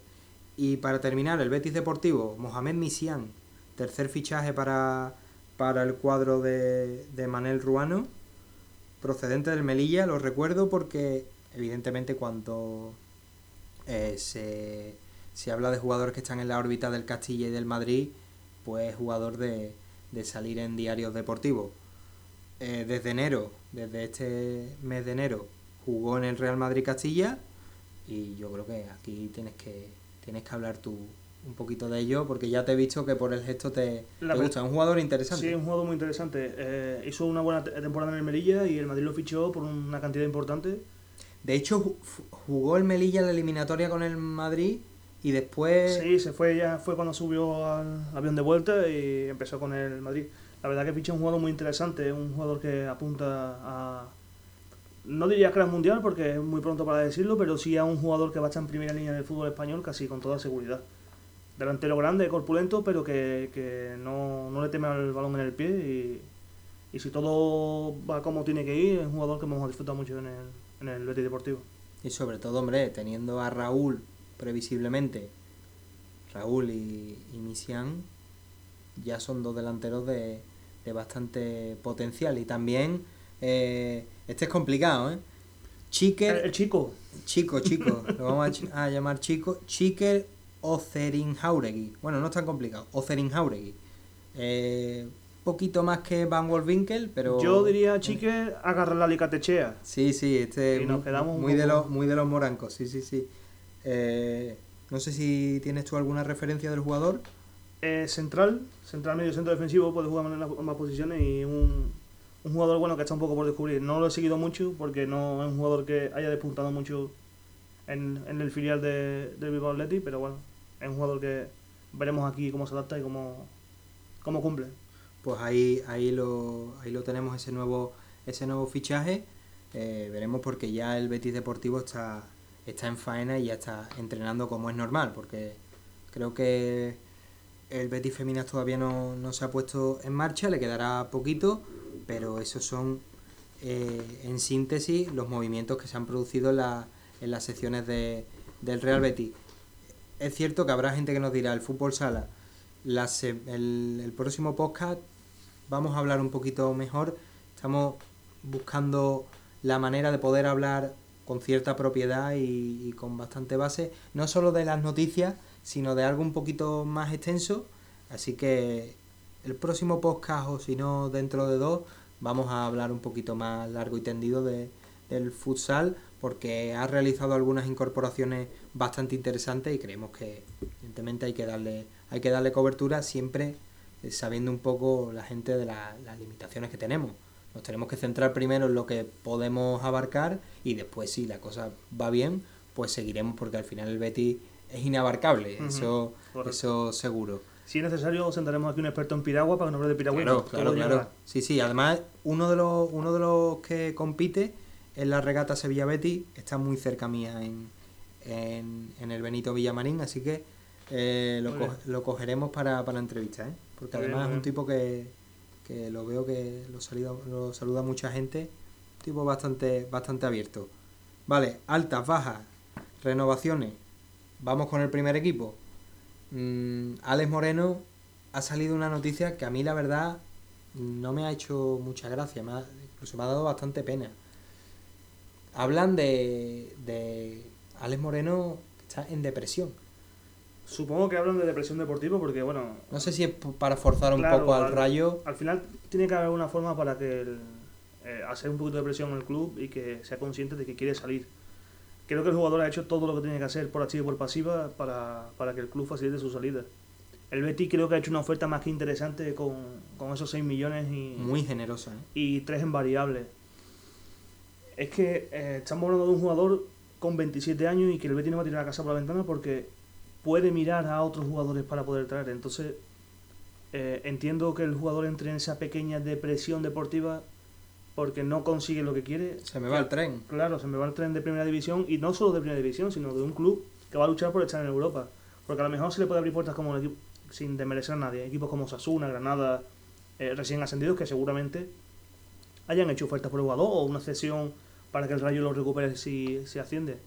Pero al final eh, la opción del Betis es una opción muy atractiva y si no se dan prisa se queda sin ella. Y que consigue que el jugador tiene un acuerdo con el club, con el Betis. Que al final estamos hablando de que el que no cede un poquito es el Rayo. El Rayo quiere 10 millones y el Betis sabe que 10 millones no va a pagar por Ale Moreno porque actualmente no vale 10 millones. No, y sobre todo que es que, hombre, tampoco le vamos a dar el presupuesto de fichaje íntegro por Claro. Ale Moreno, que es un jugador interesante, pero 8 millones está bastante bien. Y ya, sobre todo, claro, yo creo que la depresión, si es real, se acentúa cuando ves que el Betis ficha a Alfonso Pedraza. Claro. Dice, no, más un mensaje al rayo de decirle, mira, Ojo, que paro la operación y me voy a por, por otro y no tengo problema. voy a por Pedraza, que aparte las condiciones son infinitamente mejores. Una cesión, no tienes obligación de compra, pero sabes que si todo va bien la vas a ejecutar de entre 10 y 14 millones y así y así está la cosa. Con el tema delantero, ahora vamos a reservar un poquito todas estas cuestiones porque hay muchas preguntas sobre este aspecto, pero última cosa que se nos había olvidado, Julio Gracia renueva con el Real Betis hasta 2021 y se marcha cedido al Badajoz. Yo he echado de menos, perdona, aquí una cosa y es que al menos verlo en pretemporada. Porque creo que Julio Gracia me recuerda mucho al caso Pozuelo, un, un jugador que era muy bueno, que cuando parecía que iba a despuntar, acabado saliendo y ahora está deseando volver porque sabe que el Betis es su casa y es donde quiere estar. Y con esto lo veo un poco igual, es un jugador que va a acabar explotando y quizás explote lejos de, Sevilla porque el Betis no para de, de prolongarle cesiones que al final no conducen a nada. Bueno, mm, la verdad que... Ve más productiva la, la cesión de Irizo al, al Huelva, por ejemplo, al Recreativo de Huelva. Es una, mm. una cesión más productiva. O lo que han hecho con Redru, que es una especie de acuerdo de una cesión con el Marbella de dos años y en dos años si me interesa el jugador lo repesco por muy poquita cantidad y si no, pues oye, os lo quedáis vosotros y, y lo fogáis vosotros y para vosotros. Pues sí, la verdad que aparte que es un futbolista que ya ha debutado, debutó eh, con contra el Atlético de Madrid, debutó Aitor, Aitor Ruibal y, y, Julio, con bajo las órdenes de Quique Setién, y es un tipo que tiene, que tiene cosas. Quizá le pueda fallar un poco el físico, un poco la exigencia de primera división, pero creo que, que tiene bastantes cosas. Y vamos con otra de las secciones que a mí la verdad que me, gustan y sobre todo... Me gustaría hacer una pista en cuanto a, a, baja con respecto a Inui. No sé si han preguntado, o por eso no, no lo hemos metido todavía, pero me gustaría un poco hacer un, un apunte sobre Inui, porque me parece un, un, A mí personalmente me ha decepcionado muchísimo la actitud de Inui. Un jugador que se ha borrado totalmente de la pretemporada, y lo ha dicho al entrenador claramente del minuto uno. No quiero echar en el Betty Cierto es que eh, está acusando mucho el tema térmico y, problemas personales en cuanto a estar de Sevilla y él prefiere volver al norte que está un, poco más a gusto, pero es un jugador que partía con ventaja junto con Camarasa en la pretemporada y esa ventaja la ha tirado a la basura. Le, dijo al entrenador directamente que no se quería vestir para el, primer partido contra el Porto, no, contra el Sheffield, perdón, Sheffield. Dijo que no quería vestirse y a partir de ahí todo ha salido a la luz y se ve lo que va a pasar. El jugador está presionando para irse y va a ser el siguiente después de Brasana. No, y sobre todo que bueno, se fichó como agente libre con su prima de traspaso correspondiente, pero claro, eh, todo apunta a que se lo va a llevar el Eibar por... Un par de millones. Sí. más las variables. Van... 3, 4 millones. Yo creo que, claro, si el jugador no quiere, por puedes hacer las cábalas que quieras. Es una pena porque creo que el, el sistema que viene Sí. Le es muy productivo a él. Mucha libertad detrás del delantero y, partiendo de ambas bandas, incluso detrás del punta. Entonces, eh, partía con ventaja y esa ventaja no ha hecho ni intento de usarla. Es como cuando juegas al parchí o a la oca con tu sobrinillo o con tus hijos y le das ventaja y él no sabe aprovecharla. No, está claro. Y aparte, cuando hablamos de la llegada de Ruby, hablábamos de esos fichajes que no eran fichajes en sí. Hablábamos de Laine, de Tello, entre comillas, porque Emerson, Inui. claro, era el que más había jugado y ahí estaba, estaba Inui, pero... Fichábamos tres extremos con la llegada de Ruby y al final parece que uno se cae. Bueno, no, hay, hay, uno que no... Yo personalmente me llevo una decepción porque, bueno, he sido su trayectoria y me parece sí, un poquito... Sí, sí, aparte... Pero es un tipo muy especial, ¿eh? Yo creo que se va a reencontrar con Mendilibar porque es el único que, que es capaz de, de reconducirlo.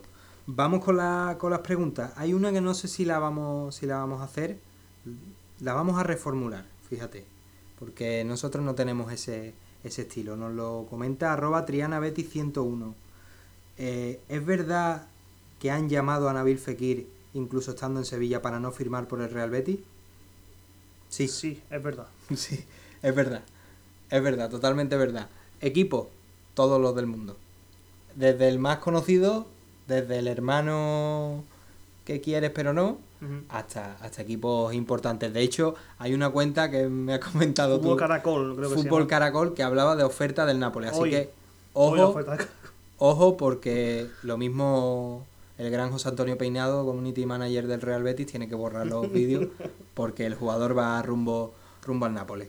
Así que la pregunta, esperemos que no se moleste este, este usuario, no íbamos a hacer la pregunta de esa forma porque no, tampoco es nuestro estilo.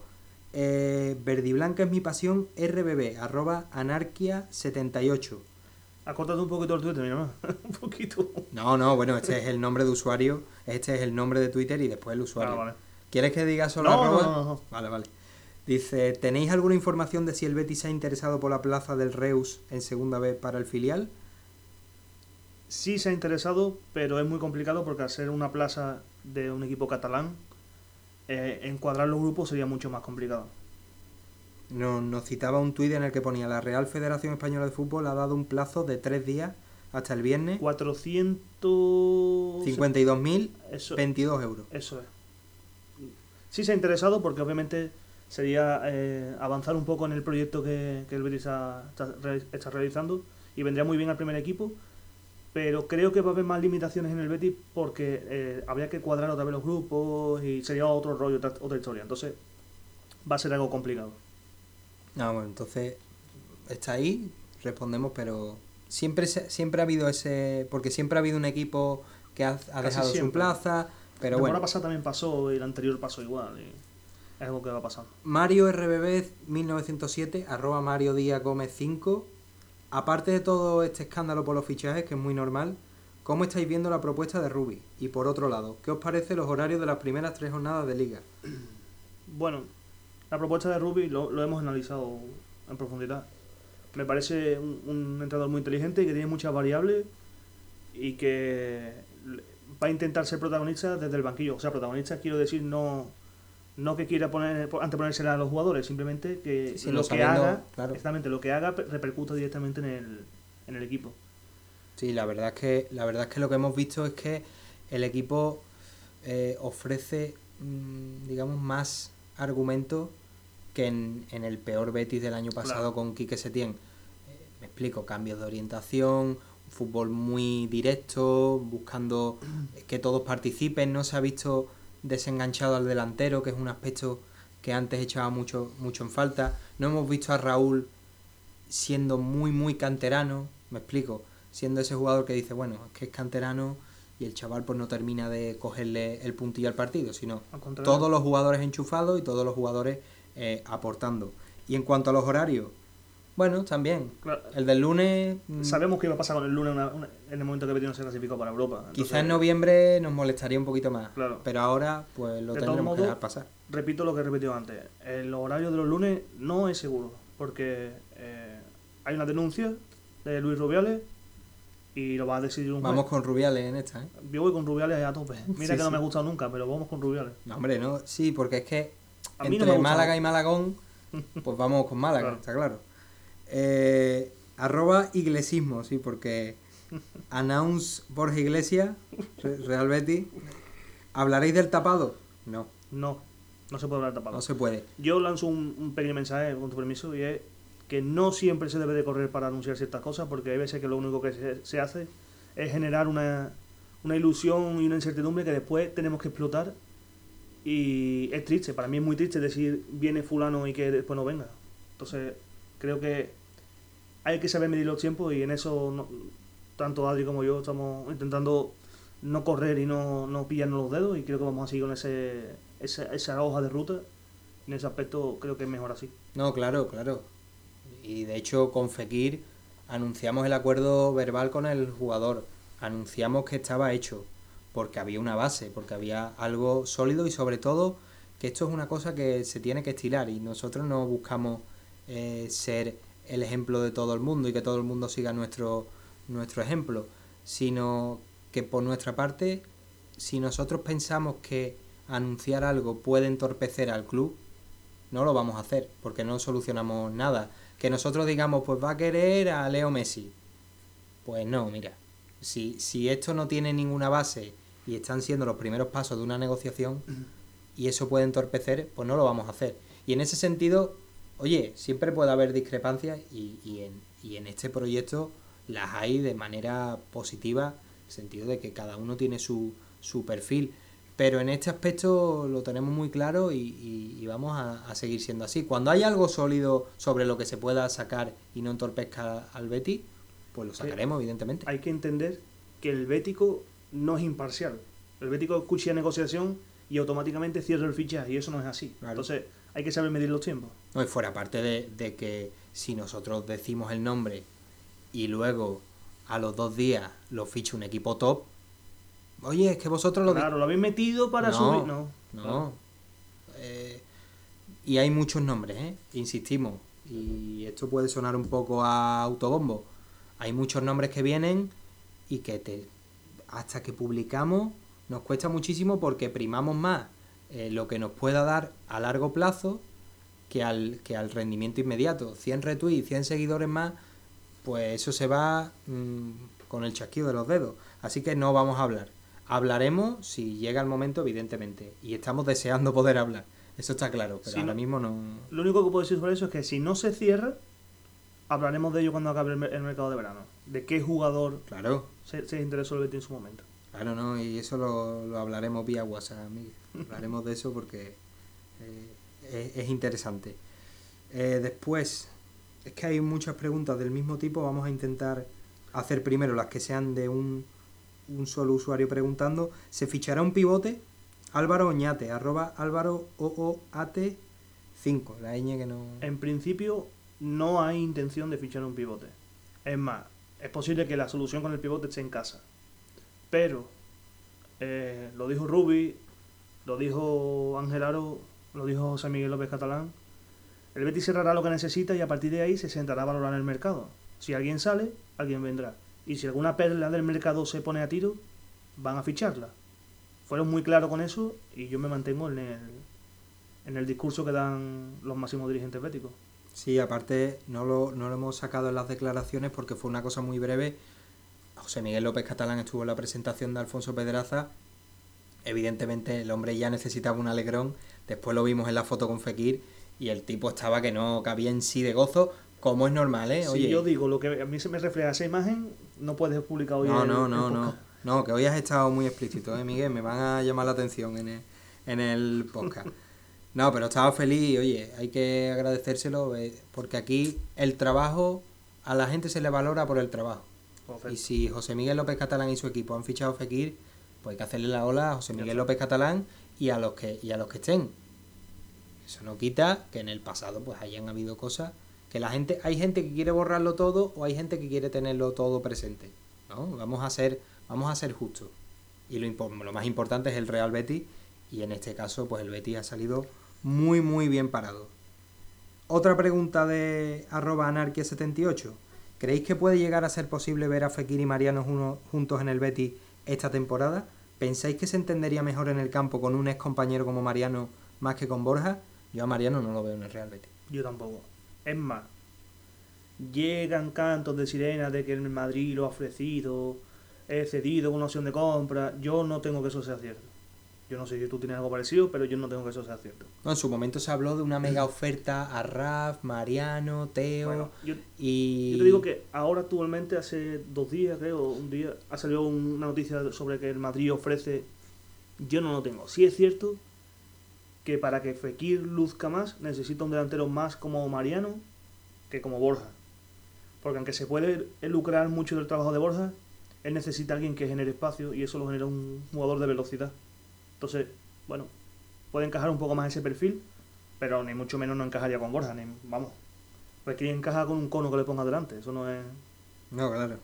Desde luego que no traigan a ese otra vez delantero. No, a ese no. Eh, Creo que ese ha empezado con buen pie la, la pretemporada y parece ha que salido está- con Mbappé. Sí, de parece- hecho, Mbappé decía, entrenando con mi hermano. Bueno, mira, ya ha conseguido algo. Ser hermano de Mbappé sí, no está una mal. bonita amistad. Ser Gracias hermano de Mbappé, hombre, si Ya. lo, si lo si eso provoca que se quede en el PSG, pues oye, venido para él, le deseamos lo mejor a, a GSE. Ya con Pedraza mm, hay menos urgencia, pero si se va Inui, oye, si se va Inui 4 millones Inui, 4 millones GSE y una ficha asequible, no me a mí personalmente no me, no me importaría. Eh, tema Camarasa. Arroba sé feliz 621063995. Sí. Le falta un número para el, Para Sepi. para el número de el número de teléfono. Camarasa saldrá a la Premier o a la Liga Española. Eh, Camarasa sigue contando con, con pretendientes ingleses, pero Rubi lo tiene todo parado. Rubi no quiere que Camarasa salga sin, sin antes ver lo que él quiere ver. y desde luego a la Liga Española no. No, no, no creo. O sea, la cosa en Premier League, además en la Premier ya lo conocen. Tiene un cartel, ha generado un, un- una expectativa a su alrededor que aquí no, no cumple. Y sobre todo, claro, allí en la Premier gastan a granel, se tienen que traer jugadores, palés de jugadores, ¿vale? Pero que si tienen una base ya y unos informes, en el caso de Camarasa, el mejor jugador del Cardiff para los aficionados del Cardiff, que son los que quizá mejor le conocen. Así que bueno, veremos qué es lo que, qué es lo que ocurre. Pero está claro que Camarasa gusta y mucho y está teniendo un protagonismo bárbaro en la, en la pretemporada. Eh, otra pregunta sobre mm, Alex Moreno. Arroba Juan, Juan Dag V barra baja 24. ¿Qué se sabe de Alex Moreno? Ya hemos hablado de él. ¿Es posible que estén en la plantilla Junior y Alex Moreno como laterales zurdos y a la misma vez Pedraza como extremo? Yo no lo creo. Quita de la ecuación a, a Yo no- Junior. yo no lo creo. Y yo creo, yo creo que Alex Moreno ya vería muy difícil, ¿eh? Como no se haga pronto, mm, Es que el problema está en que si el Rayo no cede, Ale Moreno no va a venir. Por mucho que haya en la plantilla deje de haber. Y que Junior vaya a salir es una posibilidad, pero ni Junior va a forzar, ni el Betty va a forzar la marcha de Junior. Entonces, primero hay que esperar acontecimientos antes de saber si es posible que Alex sea el lateral izquierdo del no.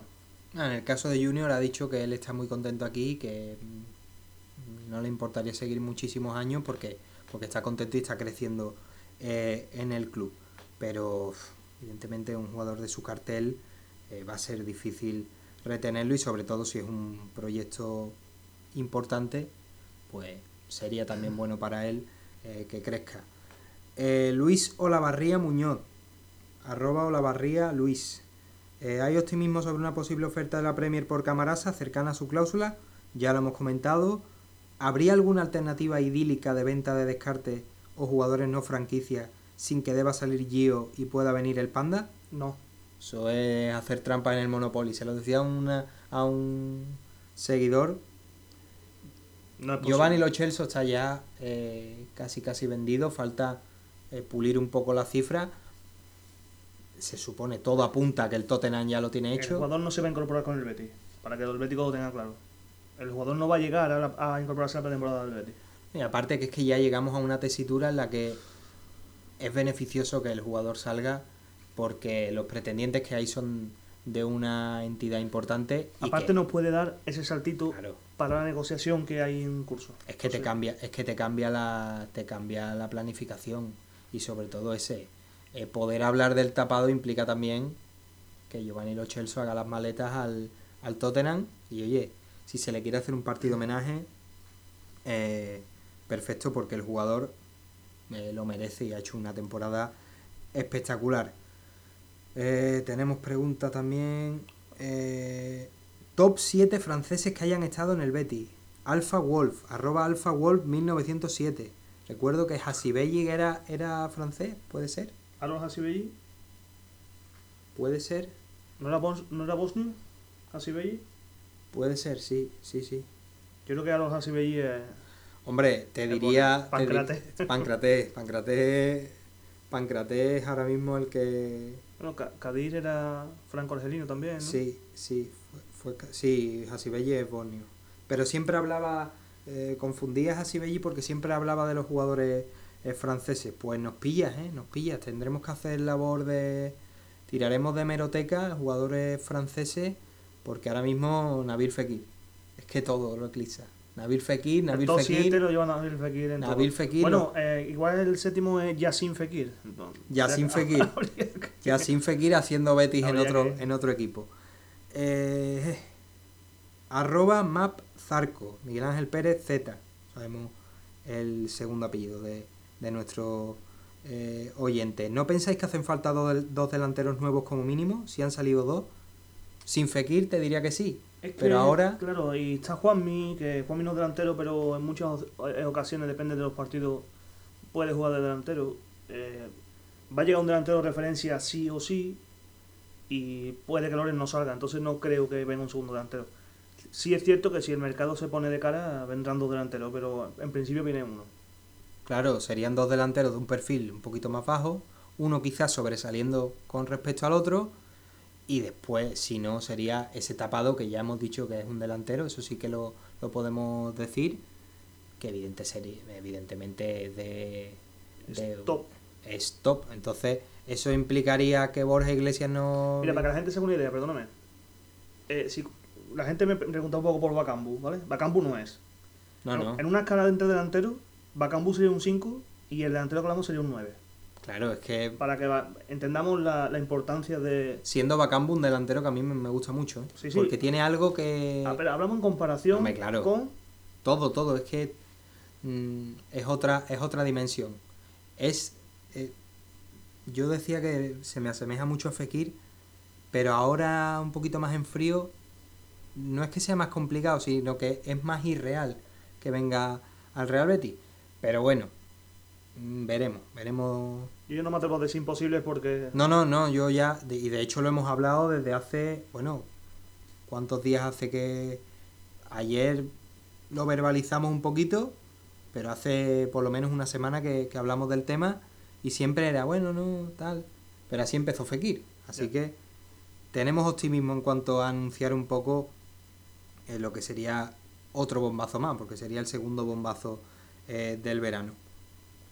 Eh, Belén, arroba Belenita86, invitada en su momento del programa, más fiel oyente, fiel seguidora y, Y buena y a la que le mandamos un, un saludo como siempre, porque además, cosa que, que tuiteemos, cosa que comenta y eso es lo que, lo que nos gusta, que hay interacción con, con nuestros seguidores. Se habla mucho del delantero, que falta nos hace, pero para mí hay dos posiciones que necesitan una actualización. Un pivote y un lateral derecho. Emerson me crea dudas y a Barragán no le veo. ¿Qué opináis vosotros? El pivote. Yo sé que el pivote se habla un poco por liberar a William Carballo. Pero es que William Carballo no necesita a alguien que le libere, necesita alguien que le complemente, que es que es muy distinto. Necesita alguien que eh, le, permita eh, no estar tan atado mentalmente, que ese es el problema de William Carballo. Cuando William Carballo se ataca mentalmente es cuando vienen los problemas defensivos. Eh, si ven a William Carballo de Portugal, dicen, no es que juega más, adelantado. No es cierto, no juega más adelantado. Pero juega con Rubén Neves o con Danilo Pereira y son dos jugadores que les permite decidir si entra entre centrales y saca la pelota o si da un pasito dos adelante y llega a la frontal. Entonces creo que más necesita un complemento que un pivote defensivo tal cual, ¿sabes? Un sustituto de, de, de esa posición. Es que el tema de Carballo, yo creo que hay gente que tiene, como los pianos estos Casio, tienen cinco presintonías.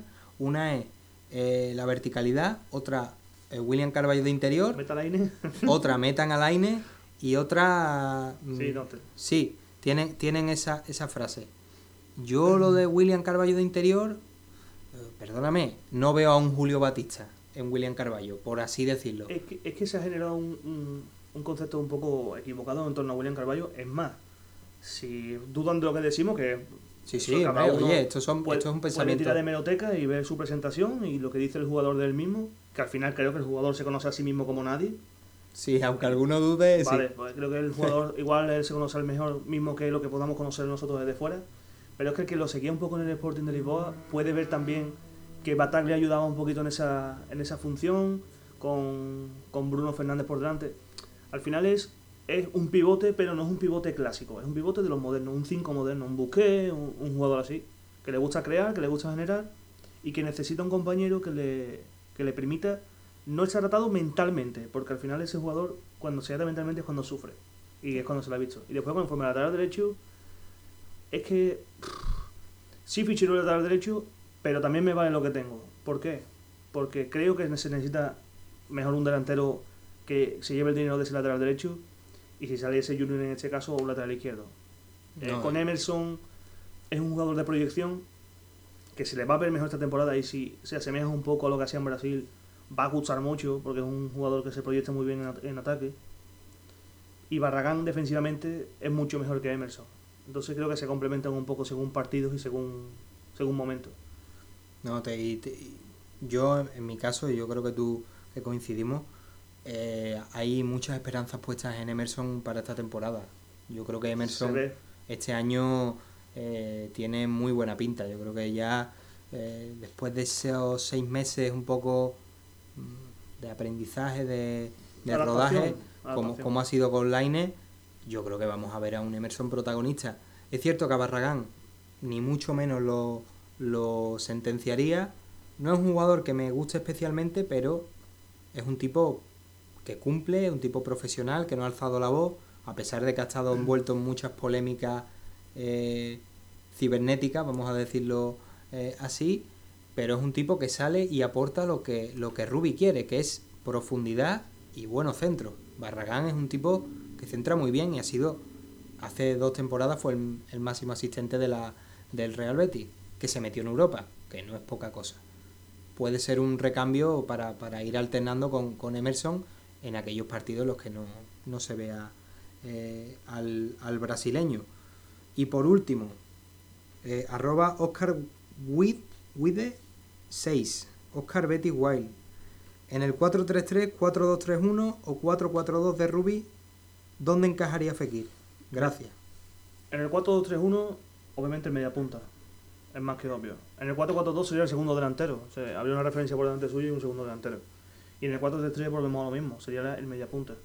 Él puede jugar un poco en la banda derecha, pero si tú ves su relación de partido, lo que más ha hecho ha sido jugar de delantero, o sea, perdón, de medio centro ofensivo. Eh, lo siguiente es quizá un poquito más atrás de media, esa media punta, ese movimiento un poquito más, más raro y después de delantero. Extremo jugado muy poco. Entonces, donde más engancha va a ser siempre detrás de delantero. Ponga la alineación que ponga, en un 3-5-2 él sería el segundo delantero, en un 4-4-2 el segundo delantero, en un 4-2-3-1 el media punta, o sea, perdón, medio centro ofensivo. Siempre al final el enganche, el que esté por detrás del delantero.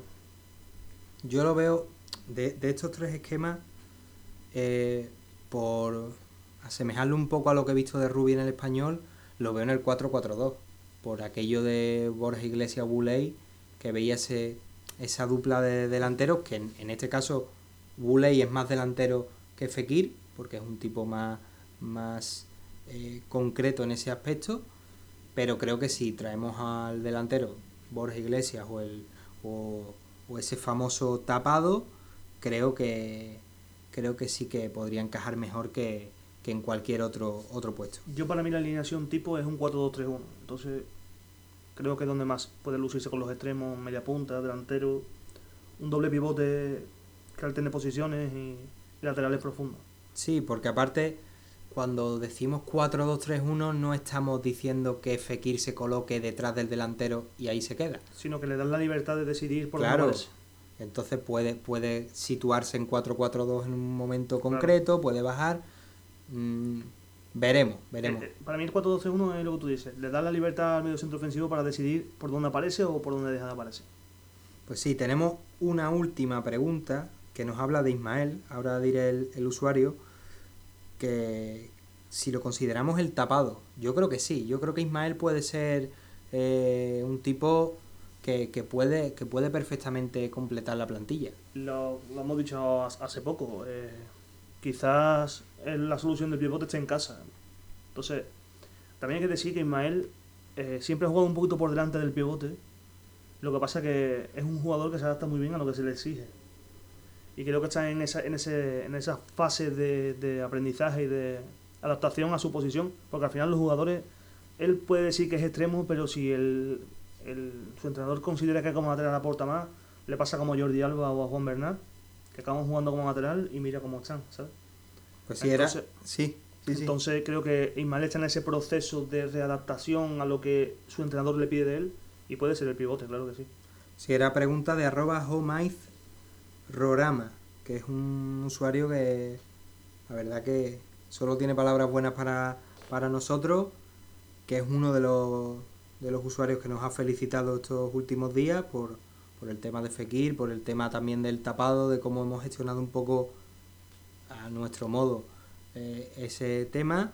Y bueno, podríamos, podríamos hablar un poco de, de esos mensajes que nos han llegado, por digamos hablar de, de los usuarios que lo han que nos han mandado esos mensajes, así de memoria eh, José Javier, eh, este usuario que, comentamos, arroba canagol también, eh, la verdad que mensajes que, no, que nos emocionan porque mm, al final hacemos Betis para, para esa gente y, y es un orgullo que la gente nos tome como referencia y que, y que consuma lo que, lo que nosotros pues tratamos de hacer hu- humildemente.